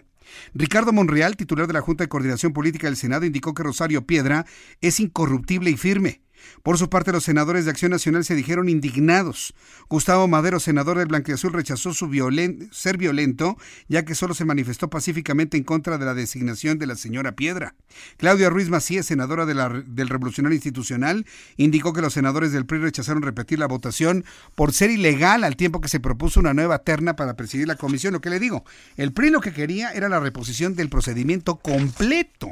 Es decir, que se presentaran nuevas ternas, nuevas entrevistas, nuevos análisis para escoger a alguien más. No estaba impedida la señora Piedra de conformar alguna otra terna, pero decir, cancelamos todo este proceso y empezamos desde el principio. Eso quería el PRI. Y mire, yo creo que si el PRI hubiese conocido que se iban a poner las cosas así, en una, de esas vota a favor de la reposición de la votación nada más. A pesar de que los comunicadores han perdido la vida en asesinatos, a lo largo de todos estos meses le hemos informado con dolor que diversos periodistas han sido asesinados, 13 hasta el momento que le estoy informando.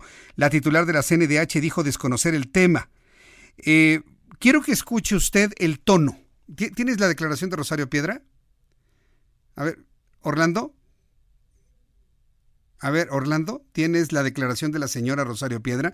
Quiero, por favor, que escuche el tono. Le he platicado muchas veces que en radio el tono de la voz es como la imagen en, en la televisión. Es decir, el tono dice mucho.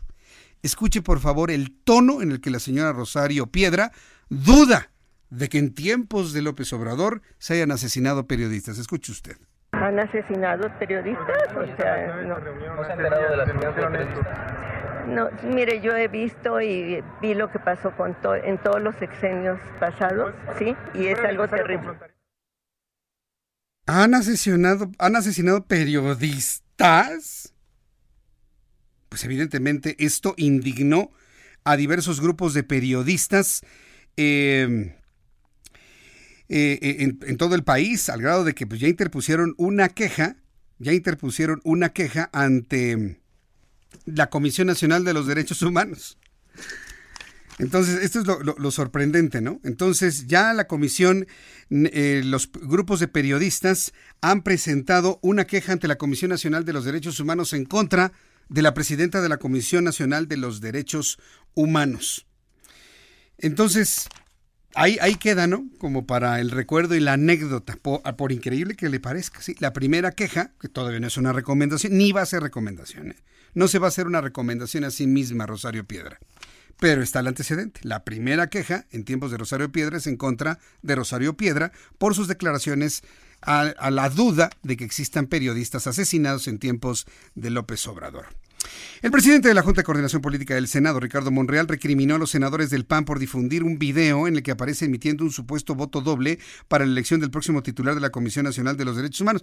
Ahí Ricardo Monreal tiene razón, quedó finalmente evidenciado que nada más fue un solo voto que se desdoblaba al interior de la urna. Vamos a escuchar a Ricardo Monreal. A mí me ha sorprendido tanta violencia, tanta violencia. Yo mismo soy víctima de ello. El día del voto aquí, sin escrúpulos, sin pudor alguno, la derecha alteró un video acusándome de haber votado doble. ¡Qué po ¿Quién lo hizo? ¡Qué poca vergüenza! ¡Qué poca vergüenza! Porque a la hora a la hora de subir ese video y viralizarlo, tenía millones en cuentas incluso de periodistas prestigiados que muy pocos rectificaron esa falsedad. Muy pocos.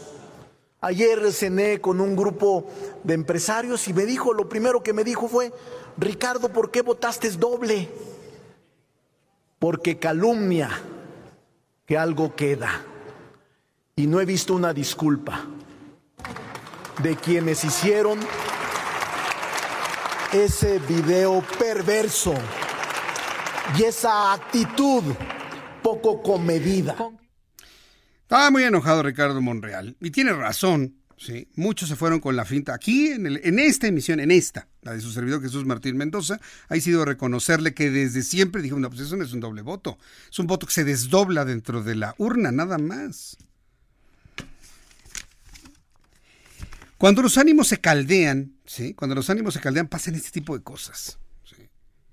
Ricardo Monreal fue a negociar que se repusiera el, el, procedimiento, pero finalmente no fructificó. A la mera hora, sus propios correligionarios del partido político decidieron que no, que no iban a reponer el procedimiento, y bueno, pues ahí tenemos finalmente ya el resultado. Al momento quien sí se ha dicho, se ha dicho contento en esta elección fue pues el único que ha ganado en toda esta discusión. ¿Quién es el único que ha ganado en todo esto? Luego que vimos que perdió el Morena, que perdió el PAN, que perdió el PRD, que perdieron todos, que perdió la propia comisión, que perdió Rosario Ibarra, eh, Rosario Piedra, perdón. Es que tenemos muy presente el nombre de su mamá, Rosario Ibarra de Piedra. Rosario Piedra. Finalmente, ¿quién gana en todo esto? Pues Andrés Manuel López Obrador, escúchelo usted. Y estoy muy satisfecho con lo que se resolvió en el Senado de darle el nombramiento a Rosario Piedra Ibarra, porque ella vivió en carne propia lo que es la desaparición de su hermano y su mamá toda la vida se ha dedicado a eso. Pues precisamente en honor a ello, la señora Piedra debe haber renunciado al cargo precisamente para que se limpiara el procedimiento y no lo hizo. Y no Dijo en alguna entrevista, ahora, ¿con quién, con quién, con quién? Nosotros entrevistamos a Rosario Piedra hace algunos días, pero se estaba dando precisamente toda esta descalificación que estaba haciendo el Partido Acción Nacional con la evidencia y el, y el video y demás. Ya no le he buscado a la señora Rosario, Rosario Piedra. Eh, al día siguiente le entrevistó mi compañero Sergio Sarmiento y ahí se comprometió la señora Piedra en dejar su militancia al Movimiento de Regeneración Nacional. Hasta el momento no lo ha anunciado como tal. Gustavo Madero, como le decía a mí, la verdad me dio una enorme pena ver cómo lo agredían, cómo lo golpeaban, lo jalaban, la forma en la que se cayó y luego que se cayó, un tipo se puso enfrente, casi le cae encima a la senadora Citlali Hernández. Casi. Eh, la verdad fue un momento, yo diría, hasta peligroso para la integridad física del senador Madero. Hasta eso. Hoy platiqué con él en el Heraldo Televisión y esto fue lo que me dijo. Me preguntaban quién ganó en todo esto, porque ganó Manuel López Obrador, claro. lo puso un incondicional, lo puso a su modo. ¿Quién perdió? Perdió la Comisión Nacional de los Derechos Humanos. Perdimos los mexicanos, perdieron las víctimas. La primera declaración que le pidieron a la flamante presidenta de la comisión fue que qué opinaba de los asesinatos de los periodistas, cuál era su opinión, y se dejó ir contra los asesinatos de periodistas de sexenios anteriores. Y el periodista insistió, le dijo, no, de los de este gobierno, de este sexenio. Y ella se sorprendió y dijo, ¿cómo? En ese sexenio claro que asesinatos de periodistas. Pues es el año de más, número 13 asesinatos de periodistas, más de uno al mes. Y ella los desconocía. ¿Qué quiere decir? ¿Qué evidencia eso? Pues que ella tiene los ojos puestos en otro lado y que tiene un sesgo muy terrible. Bien, pues eh, yo le pregunto con toda franqueza, senador, dígame si todas las acciones que van a hacer de amparos, de acciones de inconstitucionalidad, no lo sé, no lo sé, va a funcionar. la OEA. Vamos a hacer las políticas y las mediáticas también y lo estamos haciendo. En entrevista en el Heraldo Televisión, Damián Cepeda aseguró que el incidente que él, eh, que él recibió no es comparado con la falta de la Comisión y la soberanía nacional. Vamos a escuchar lo que dijo el señor Cepeda. Creo que la elección de la Comisión Nacional de Derechos Humanos dañó gravemente la honorabilidad del Senado y destruyó la legitimidad moral de la Comisión Nacional de Derechos Humanos. ¿Por qué lo digo? Porque hubo fraude, así me hago responsable de mi palabra, no, no error, fraude en, la elección de la Comisión Nacional de Derechos Humanos. Hubo 118 eh, senadores presentes. Dice la Constitución que para elegir al titular de la Comisión Nacional de Derechos Humanos se requieren dos terceras partes de los senadores presentes, no de votos válidos ni nada, presentes. Presentes. Votamos 116 y solo aparecieron 114 votos. Y empezamos a escuchar muchos argumentos de Morena, de que no, es que era una papeleta en blanco y no sé qué documentamos con videos el momento donde se comen en el conteo un voto y el momento donde sacan de un bonche uno y lo ponen en un lado y no lo cuentan. Pues una vergüenza. Y esto es importante porque entonces, con los 114 votos que dicen que solamente estaban, logró dos terceras partes quien hoy asumió el cargo, Rosario Piedra Ibarra, pero si se cuentan verdaderamente los 116 votos que hubo, es decir, dos mal, no los logra.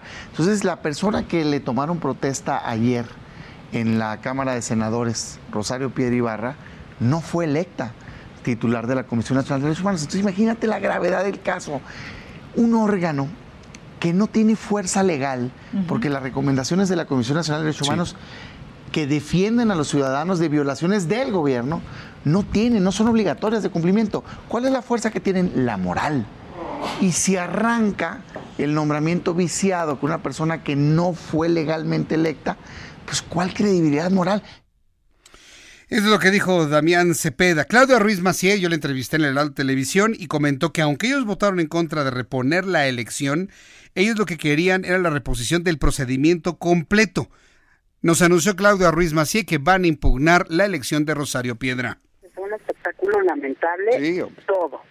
Eh, ese conteo tan extraño, violatorio de la Constitución que se dio el jueves pasado, eh, la pretensión de, querer legalizar lo que ya era ilegal eh, ayer por parte de Morena la conclusión tan tremenda de este enfrentamiento físico entre legisladores, una toma eh, de protesta pues también muy rara en medio de esta de este enfrentamiento. Y yo lo que te puedo decir aquí al auditorio es que nosotros vamos a impugnar, vamos a interponer un recurso, un juicio de amparo, eh, porque estamos seguros de que eh, las violaciones al procedimiento, a las reglas, a la constitución y a la ley son claras, son flagrantes y por lo tanto pues es el interés de todos los mexicanos que se reponga el procedimiento y que tengamos un titular o una titular de la Comisión Nacional de Derechos Humanos con plena legitimidad y fuerza.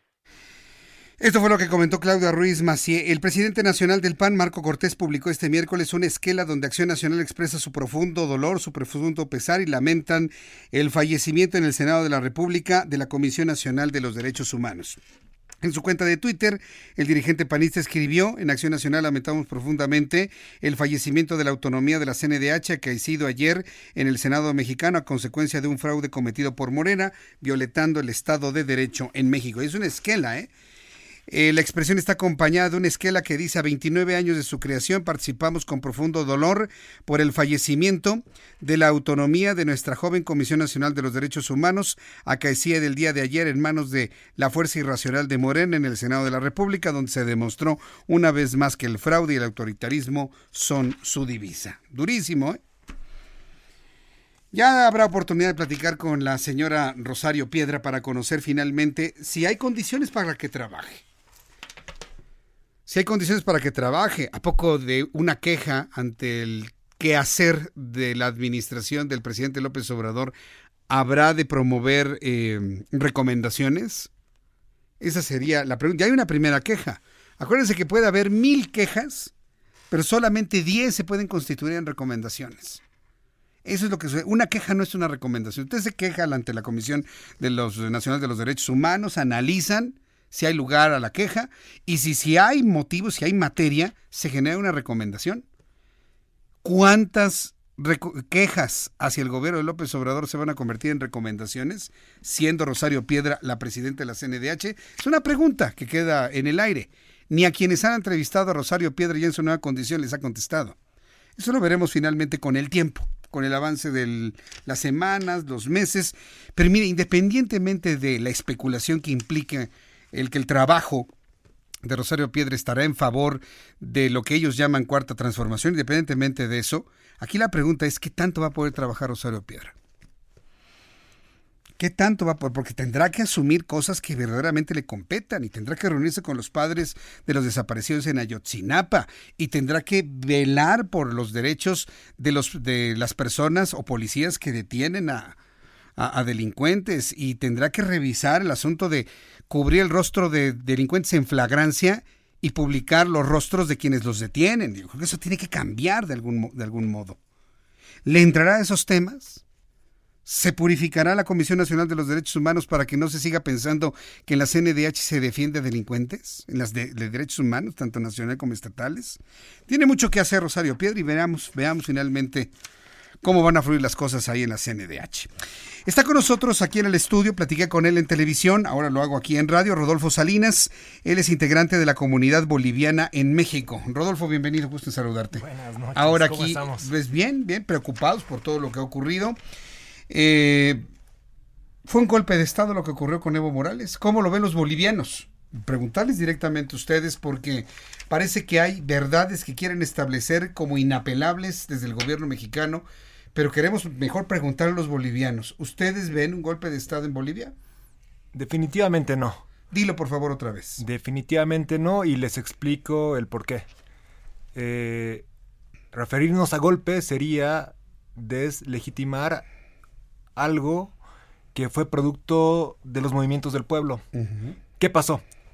Eh, retrocedamos un poquito hasta el 21 de febrero de 2016, cuando Evo Morales eh, hizo una consulta pública para ver si la gente quería o no quería que él pueda postularse a una nueva reelección, que sería la tercera. Y la gente le dijo que no, perdió ese referéndum, él se comprometió a respetar el, el resultado, sin embargo no lo hizo. Este año comienza el proceso electoral y ¿qué creen? se, postula. Y como no era legítimo, creó un, una artimaña que se llama primera vuelta. Y lo más interesante es que en su partido no dejó que nadie más se postule. Él fue el único candidato a primera vuelta por su partido y obviamente ganó. Salió la gente, hubo represión y dijimos, ok, vamos a ganar esto en las urnas. De esta manera llegamos al 20 de octubre, hay elecciones y pues comienzan los resultados. Al, 80, al 83% del conteo, pues él va viendo que no le convienen los resultados y casualmente se cae el sistema, ¿no? Por casi 22 horas. Nosotros conocemos cómo se caen los sistemas en México el actual director de la CFE tiró el sistema en 1988 y ya sé cuál es la siguiente parte. Cuando regresó el sistema ya estaba arriba Evo Morales. Exacto. Y esa historia ya la conocemos en México. Y, pese a eso, eh, y pese a que ya estaba ganando, estaba ganando con un 5%, era imposible estadísticamente, matemáticamente, que gane con más de 10%, que de acuerdo a la ley electoral, pues esa sería, sería el margen para que no haya segunda vuelta. Entonces todo indicaba que iba a haber segunda vuelta, ya se veía el fraude inminente. Entonces, ¿qué pasa? En ese momento la OEA recomienda que haya segunda vuelta para evitar conflictos.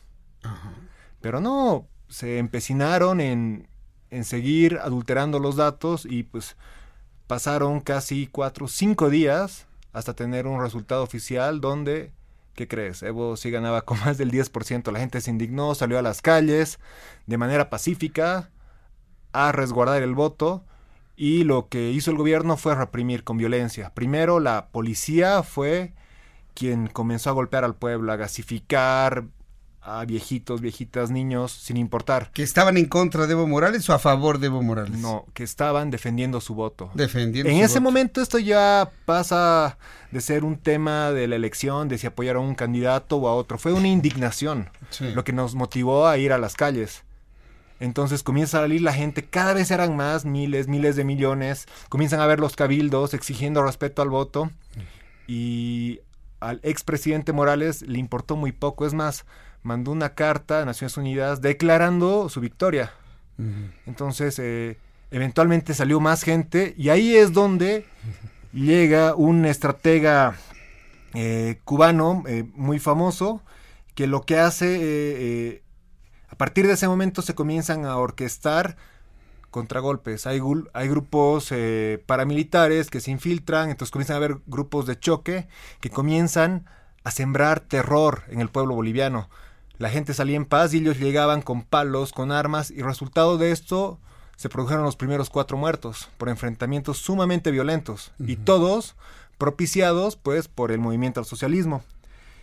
Pero pese a esto el pueblo continuó hasta que llegó un punto que la policía ya no pudo seguir reprimiendo al pueblo y dijo, ¿saben qué? Nosotros ya no podemos hacer esto y se amotinaron. ¿Por qué cambiaron de parecer? Porque ahí esa es la pregunta. ¿Por qué la policía que recibía órdenes de Evo Morales para reprimir a quienes defendían su voto, llega el momento que dice, no, no, ya, ya no vamos a reprimir al pueblo y vamos a apoyar al pueblo?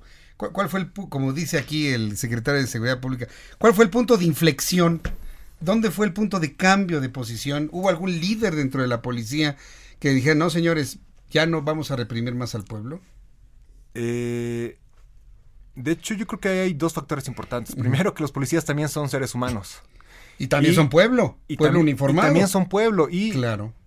Y pues la gente, eh, lo que comenzamos a hacer como pueblo es, ellos nos atacaban y nosotros íbamos y les invitábamos agua, les llevábamos comida, porque también era gente que no dormía, era gente que estaba obligada a estar ahí, y poco a poco esto fue rompiendo esa, esa posición obligada, y fue en Sucre donde dijeron, o que ya no podemos más, porque al final eh, se encontraron muchos casos de hermanos que estaban protestando, y el policía que era hermano reprimiendo, ¿no? Primos, historias de, de padres e hijos, entonces, eh, pues no puede ser que la policía que en teoría defiende al pueblo, esté tomando ese tipo de acciones.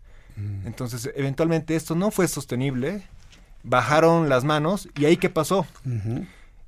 Los bolivianos fuimos a resguardar a los comandos policiales, lo cual se me hace el doble de loable. ¿Por qué? Porque el momento que se que, que deciden bajar los brazos, eh, pues ya eran vulnerables a que pueda llegar el ejército, a que puedan llegar estos grupos de choque a tomar por la fuerza los comandos policiales. Entonces, ¿qué hizo el pueblo? El pueblo creó anillos de personas que hicieron guardia, durmieron fuera de los cuarteles policiales para evitar que se tomen los mismos por la fuerza. Y llegó la noche del, del pasado viernes. Eh, mucha gente del interior del país comenzó a ir a La Paz, especialmente de Potosí de Sucre. Esa noche fue desastrosa. ¿Por qué? Porque hubieron emboscadas. Apedrearon los camiones, los quemaron. Eh, hubo, hubo, abuso sexual a, a, varias mujeres que estaban eh, uh -huh. yendo.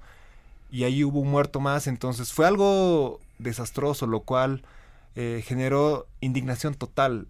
Uh -huh. El sábado... O sea, era una represión de Evo Morales al pueblo que, que, que reclamaba. Exacto, exacto. Sí, porque aquí en México han dicho que es al revés. No, para nada. De, de hecho, eh, tenemos, eh, ayer que hubo la conferencia de prensa, pusimos de manera pública todas las pruebas, videos, audios, todos los estudios y todos los informes que nos demuestran dos cosas. Primero, uh -huh. el mega fraude electoral que hubo. Uh -huh. Y número dos, todas las acciones violentas, casi terroristas, que se dieron de estos grupos de choque contra el pueblo. Uh -huh. Y bueno, llega el domingo, el domingo ya era insostenible la situación, y pues entendemos que el ejército tenía órdenes de, bueno, como la policía ya no quería reprimir al pueblo, pues a quién le tocaba al ejército. Parece internamente que ahí hubieron roces y el comandante en jefe del ejército le dijo a Evo Morales que no y le sugirió renunciar, le sugirió. Ajá, sí, Nada que más. nosotros sabemos que le pidió, le sugirió renunciar, sí. pero aquí en México el gobierno de este país dice que se le exigió y que por eso es un golpe de Estado. No. ¿Qué le dirías al gobierno de México? Tú que eres boliviano.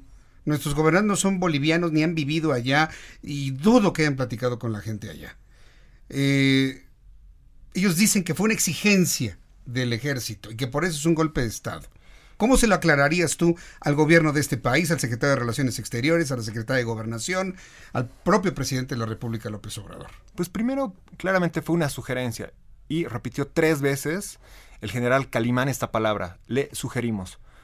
Se segundo, no hubo uso de violencia. Un golpe de Estado conlleva uso de violencia. Claro.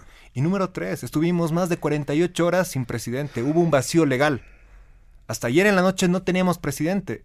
Entonces, ¿qué nos dijo la lógica? Que no hubo golpe de Estado. De otra manera, ya hubiera habido alguien en la cabeza, alguien que hubiera llegado con una pistola. Un militar, ¿no? Un militar eh, que hubiera sacado a Evo a la fuerza y pues Ajá. que se hubiera puesto de jefe de, de, Estado. Pero eso no pasó. Eso no pasó. Es más, después de la renuncia, sale una orden de arresto para la eh, presidenta del, del, Tribunal Electoral, porque ya se habían presentado pruebas rotundas del fraude. Es más, el domingo en la mañana, uh -huh. y esto es de lo que nadie habla, el domingo en la mañana salió el reporte final de la OEA, reporte que por cierto pidió Evo Morales que se realice. Uh -huh. La OEA no pudo ocultar un fraude demasiado tan grande. Tan grande. Y pues sale el reporte comprobando este fraude, a las horas renuncia Evo. Sí. Horas después salen órdenes de aprehensión primero para las personas del Tribunal Electoral. Los capturan y después sale una orden de arresto para Evo Morales. Evo Morales en ese momento ah, pues sube su video donde... Nadie habla de esto, ¿eh?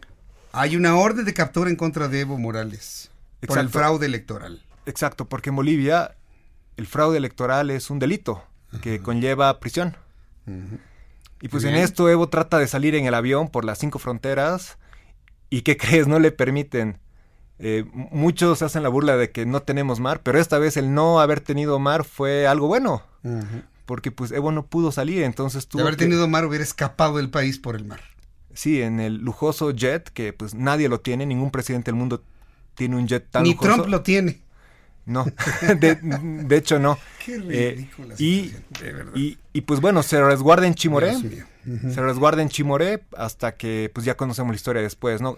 Y, y de hecho estuvo muy, muy pintoresco, muy interesante cómo el avión eh, mexicano que lo, que lo trasladó tuvo que hacer uh -huh. un montón de artimañas uh -huh. porque pues los países vecinos, pues... Eh... Sí, sí, le, le, no le autorizaba la utilización del espacio aéreo de varios países, tuvo que hacer un periplo, se tardó más de 15 horas en llegar a México, por lo que tuvo que hacer el avión de la Fuerza Aérea Mexicana. Después de los anuncios, sigo platicando con Rodolfo Salinas, integrante de la comunidad boliviana en México. Nos hemos dado la tarea de preguntarle a los bolivianos, no le voy a preguntar a alguien que no haya vivido allá y que nada más hable de oídas. Le estamos preguntando a los bolivianos. Después de los anuncios, Rodolfo Salinas nos va a decir a quién tenemos asilado en México. ¿De quién se trata? ¿Quién es? ¿De qué es capaz? ¿Y en qué posición estamos nosotros actualmente? También le voy a preguntar ¿La mano de Donald Trump está metida en todo esto? No se pierda esto. Después de los anuncios, le invito para que me escriba a través de mi cuenta de Twitter, arroba Jesús.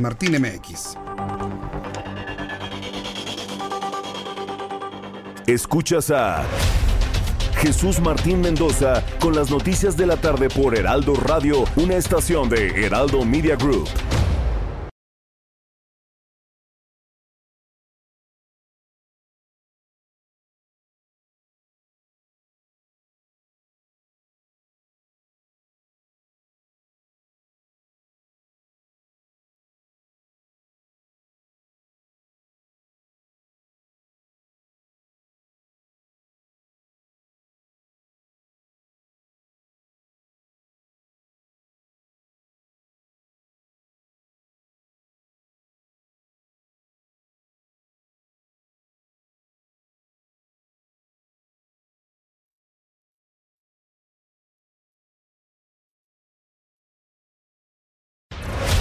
Escucha las noticias de la tarde con Jesús Martín Mendoza. Regresamos. Son las 7.39, las 7.39 horas del centro de la República Mexicana. He recibido muchos comentarios que felicitan al Heraldo Media Group de tener una entrevista con uno de los integrantes de la comunidad boliviana en México.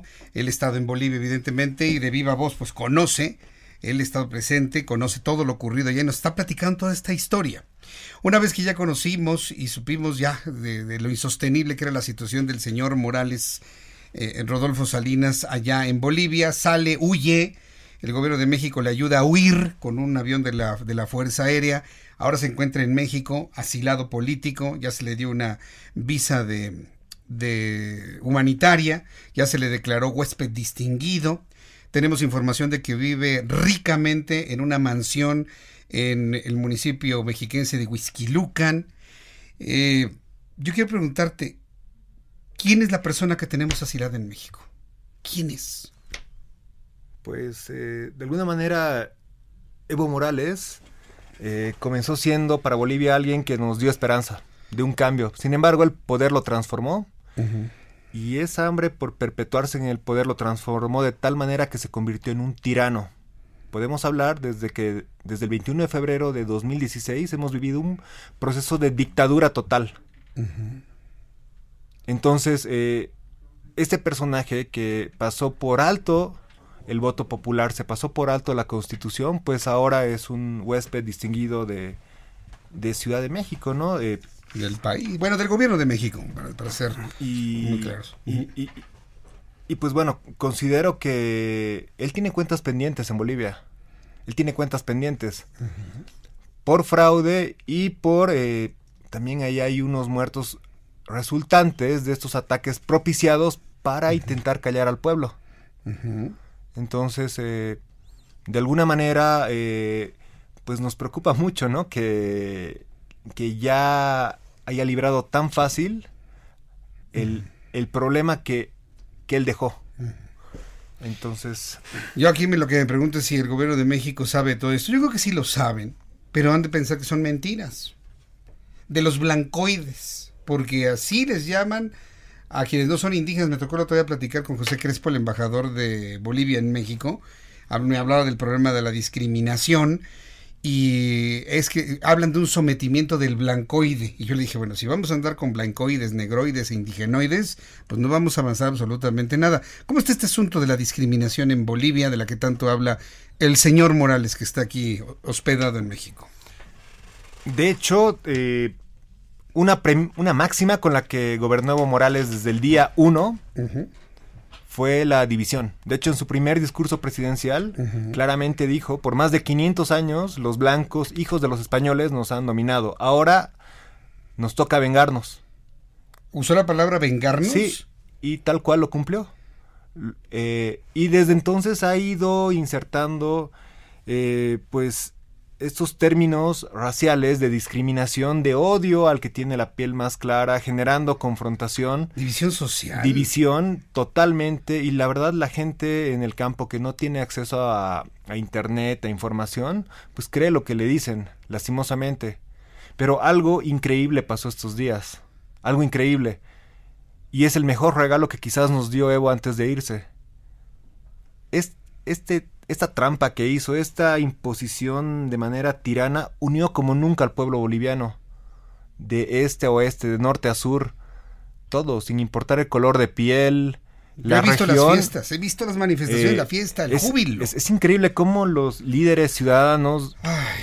se juntaron en La Paz y estaban abrazados, y esto es algo que nunca había pasado. Yo nunca había visto a tantos bolivianos con la tricolor en la espalda y abrazados y, y pues es algo completamente conmovedor. Y, y, y, lo voy a decir un poco en modo de broma, pero pues eh, no somos tan buenos en el fútbol. Y, el, y, en 1994, cuando fuimos al Mundial, fue una celebración épica, ¿sabes? Uh -huh. El país estuvo de fiesta dos semanas. Pero esto, lo que acaba de pasar, es mucho más grande. Nunca uh -huh. habíamos festejado así. La salida de un dictador. Es que, es que sí, de alguna manera terminó terminó saliendo por la puerta chica. Uh -huh. Tuvo la gran oportunidad de, de, pasar a la historia. De pasar a la historia, claro, porque hizo varias cosas buenas. Hizo varias cosas buenas. Trajo la promesa de un cambio, sin embargo, se perdió en el camino. Uh -huh. Y también nos duele eso, ¿no? Porque depositamos la confianza uh -huh. en este cambio.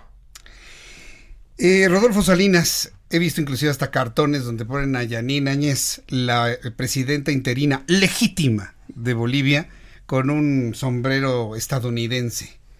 Y hablan de que la mano de Donald Trump está atrás, que si ya puso a, a Guaidó en Venezuela, ahora pone a Añez en, en, Bolivia. ¿Está atrás la mano de Donald Trump en todo esto? ¿Sí o no? Dímelo con claramente, ¿sí o no? No, no, no, definitivamente ¿Estás no. seguro que no está Donald Trump atrás de todo Completamente esto? seguro. ¿Por qué? De nuevo, todo esto que pasó los últimos 21 días fueron movimientos del pueblo. Fue el pueblo saliendo a las calles, fue el pueblo. No se dio un solo peso a nadie para que se motiven a salir. ¿Ni han comprometido nada con Estados Unidos? No, para nada. De, de hecho, eh, algo interesante que hizo Evo Morales fue sacar a la DEA, por ejemplo, en cuanto llegó. Y pues básicamente cortar la mayor cantidad de nexos que tenemos con Estados Unidos. Uh -huh. Entonces, eh, pues eh, no habría la manera técnica número uno. Y número dos... Habla del imperio, que el imperio eh, movió todo esto. Lo está diciendo desde México actualmente. Sí, de, de, de hecho, pues ese... Digo, dicen que a veces eh, la realidad supera la ficción, ¿no? Pues sí. Y... Yo, yo, yo la verdad estoy sorprendido por toda esta historia. ¿sí? Se va a seguir escribiendo. Yo no sé cuánto tiempo vaya a estar el señor Morales aquí en México. No lo sé no sé si vaya a tener una... He estado sugiriendo que tenga un, un asilo político itinerante, que uh -huh. lo tengamos aquí unos días, luego que se lo mandemos a Díaz Canel a Cuba, luego que Díaz Canel se lo mande a Maduro allá a Venezuela, luego que Maduro se lo mande a Alberto Fernández en Argentina. Yo, yo creo que puede haber una, un asilo itinerante, lo estamos sugiriendo también por el bien del propio gobierno mexicano. ¿eh? Y, y, Rodolfo Salinas está aquí platicando con nosotros de manera libre, no tiene ninguna coerción, no es ningún actor, es boliviano, tiene sus cartas credenciales que lo acreditan como un ciudadano boliviano, legalmente en México, y no tendría por qué estar viniendo a crear una historia que no existe. Esta es la verdad de las cosas. Y yo sé que esta verdad, algunos van a decir, no, que, no existe, perdóneme, pero quienes están eh, alabando la decisión del gobierno de haber traído a Evo Morales, ábranse, acepten, toleren esta historia que es la verdadera. Hay, hay un asunto que nos quieres comentar sí, sobre esto. Lo que me motiva a estar acá, como ciudadano boliviano, es justamente que se sepa la verdad. Y también externar la molestia que tenemos como bolivianos de que se hable de un golpe de Estado. Hablar de eso, como te decías, deslegitimar uh -huh. un movimiento genuino del pueblo. Me decías que los ofende Pacífico, eso. pacífico. 21 días sin disparar uh -huh una bala, sin utilizar armas. A través de la paz logramos remover un problema que era grande para todos. Uh -huh. Y pues eh, creo que esto es un ejemplo. hoy me llamó mucho la atención que en Venezuela volvieron los movimientos del pueblo venezolano. Sí, así es. Y, y vaya, eh, la verdad yo veía bastante difícil que pase esto, pero la violencia genera más violencia y nosotros evitamos a toda costa que haya violencia. Entonces, si nos hablan de golpe, obviamente nos genera molestia, ¿sabes? Entonces, es importante que por favor no hablemos de, de golpe. El único golpe que hubo es de cuando Evo Morales desconoció la voluntad del pueblo del 21 de febrero, después de otro golpe al hacer fraude. Es lo que dice la OEA, es lo que dice Luis Almagro en su, en su cuenta de Twitter. Dice, sí, golpe de Estado, sí, cuando Evo desconoció el, la voluntad del pueblo en las urnas. Pero ojo, o sea, el de la OEA fue el último, porque hay cuatro estudios más serios donde se demuestra con lujo de detalle todo el fraude. Muy bien. Pues eh, Rodolfo Salinas, yo te agradezco mucho. No nos despedimos, digo, vamos a estar comentando conforme vayan avanzando los acontecimientos aquí en México y en Bolivia. Sé que en Bolivia ya hay un proceso de normalización de las actividades, ya se empieza a regresar al trabajo, espero que próximamente a la escuela, nunca faltó la comida, nunca faltó el agua, hubo una especie de autorregulación del propio pueblo que buscaba eh, este cambio fundamental en el gobierno de Bolivia. Yo te agradezco mucho que hayas estado con nosotros aquí. Te invito para que te quedes ahorita porque vamos a continuar con algunos análisis, Rodolfo, eh, quien es eh, integrante de la comunidad boliviana en México, porque tengo en la línea telefónica Gerardo Rodríguez. Gerardo Rodríguez es especialista en seguridad nacional. Es columnista del Heraldo de México y él nos tiene precisamente pues información de, cómo va a ser la seguridad de Evo Morales en México, porque evidentemente Evo, Morales está en México, le tienen que brindar seguridades. Ayer leíamos que no sería la Guardia Nacional, sino la Secretaría de Seguridad y Protección Ciudadana quien se encargue de la seguridad del señor Morales aquí en México. Estimado Gerardo Rodríguez, me da mucho gusto saludarte. Bienvenido al Heraldo Radio.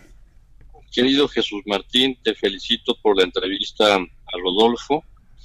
La he escuchado desde los últimos 25 minutos desde mi coche y, y, sí, creo que cada vez más queda claro que Evo Morales eh, causó esta crisis terrible que está viviendo Bolivia. Creo que eh, eso queda ya poca duda, ¿no? Que él no aceptó el, mandato del pueblo boliviano que votó un no para que se presentara a estas elecciones presidenciales. Él violó el referéndum para que se pudiera lanzar por cuarta ocasión. Eh, están documentados el fraude electoral en Bolivia, pero eh, yo sí quisiera comentar, dar, además de platicar el tema de la seguridad en la Ciudad de México, eh, prácticamente desde hace 30 años América Latina no había sufrido una convulsión a sus instituciones democráticas de izquierda y derecha como lo estamos viendo, ¿no?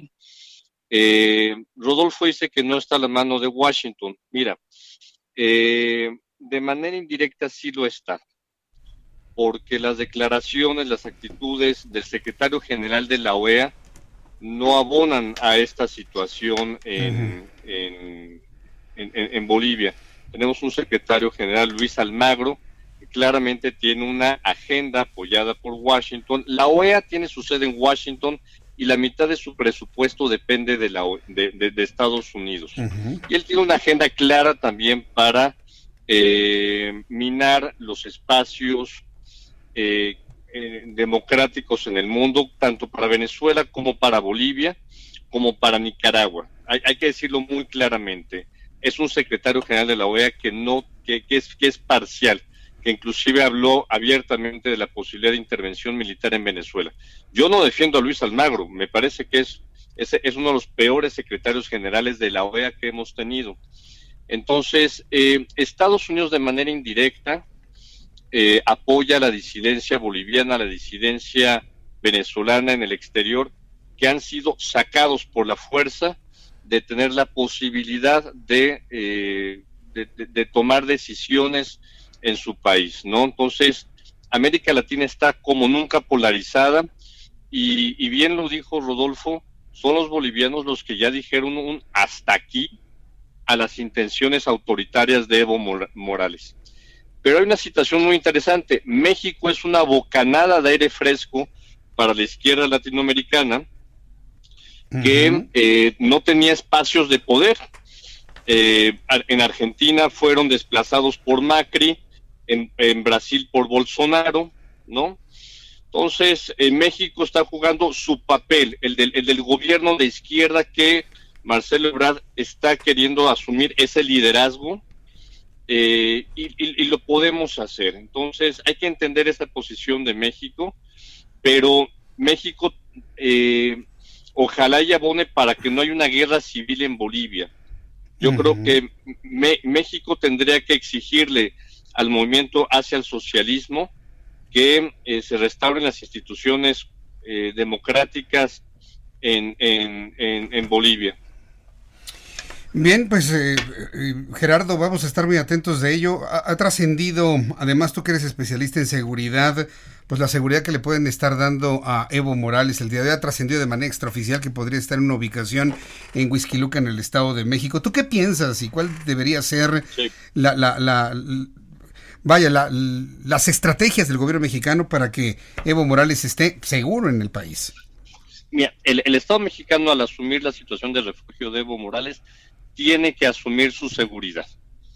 Eso es, eso ya es indudable, porque si hay la posibilidad de un atentado en contra de su vida, sí es posible, o un autoatentado, no lo sabemos. Entonces, ya es, ya es una responsabilidad del Estado mexicano y sí la tienen que asumir Seguramente esta casa es una de las casas que tenía lo que era antes el Estado Mayor Presidencial, eh, dentro de lo que es el perímetro del campo militar número uno. Bien, Gerardo, pues vamos a ver si, si nos confirman. Yo he estado consultando con autoridades en Huizquilucan sin tener eh, éxito en esto, de tener efectivamente la ubicación. Nuestros compañeros reporteros ya lo tienen finalmente. Pero ¿cuál es el sentido de no reconocer la ubicación de, Evo Morales desde tu punto de vista? ¿Seguridad? porque, sí, sí es un asunto de seguridad. La, verdad es que sí han habido atentados en contra de exrefugiados de otros países en México, en Estados Unidos. Imagínate, sería un escándalo que, atenten en contra de la vida de Evo Morales aquí en México. yo no, veo, yo no veo ese escenario. yo, no veo ese escenario, pero lo tienen que hacer. Bien, pues Gerardo Rodríguez, columnista del Heraldo de México, especialista en seguridad, muchas gracias por tu comentario, por tu colaboración del día de hoy. Gracias, Gerardo. Abrazote. Abrazote, que te vaya muy bien. Rodolfo Salinas, muchas gracias. Hemos llegado al final de nuestro programa. Estamos al pendiente entonces de una siguiente entrevista. ¿Te parece? A ti, Jesús, muchas gracias por Tengo muchas llamadas, muchos comentarios que te están felicitando por tu valentía, por lo que nos has comentado, nos has compartido. Personas que me dicen que les abriste los ojos. Gracias por ello, de verdad. ¿eh? Gracias. A ti, gracias, por el espacio y a todos por abrir un poco la mente, ¿no? y creer en el pueblo boliviano. Gracias, Rodolfo Salinas. Hasta la próxima. De esta manera hemos llegado a nuestro programa de noticias. Nos extendimos con esto porque efectivamente fue algo que el público ya nos estaba pidiendo conocer más de esta increíble historia. Las noticias continúan aquí en el Heraldo Radio 98.5 de FM. A continuación, Brenda Peña y Manuel Zamacona con las noticias de la capital, las noticias metropolitanas. Yo soy Jesús Martín Mendoza. Le invito para que me vea mañana, 2 de la tarde, Heraldo Televisión, 6 de la tarde, Heraldo Radio. Por su atención, gracias. Que pase usted muy buenas noches.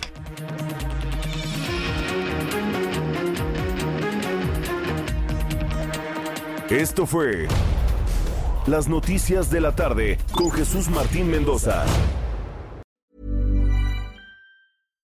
When you make decisions for your company, you look for the no-brainers. And if you have a lot of mailing to do, stamps.com is the ultimate no-brainer. It streamlines your processes to make your business more efficient, which makes you less busy.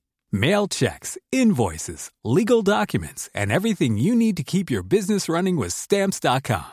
Seamlessly connect with every major marketplace and shopping cart. Schedule package pickups and see your cheapest and fastest shipping options from different carriers. With rates up to 89% off USPS and UPS rates. And with the Stamps.com mobile app, you can take care of mailing and shipping wherever you are. Make the same no-brainer decision as over 1 million other businesses with stamps.com. Sign up with code program for a 4-week trial plus free postage and a free digital scale. No long-term commitments or contracts.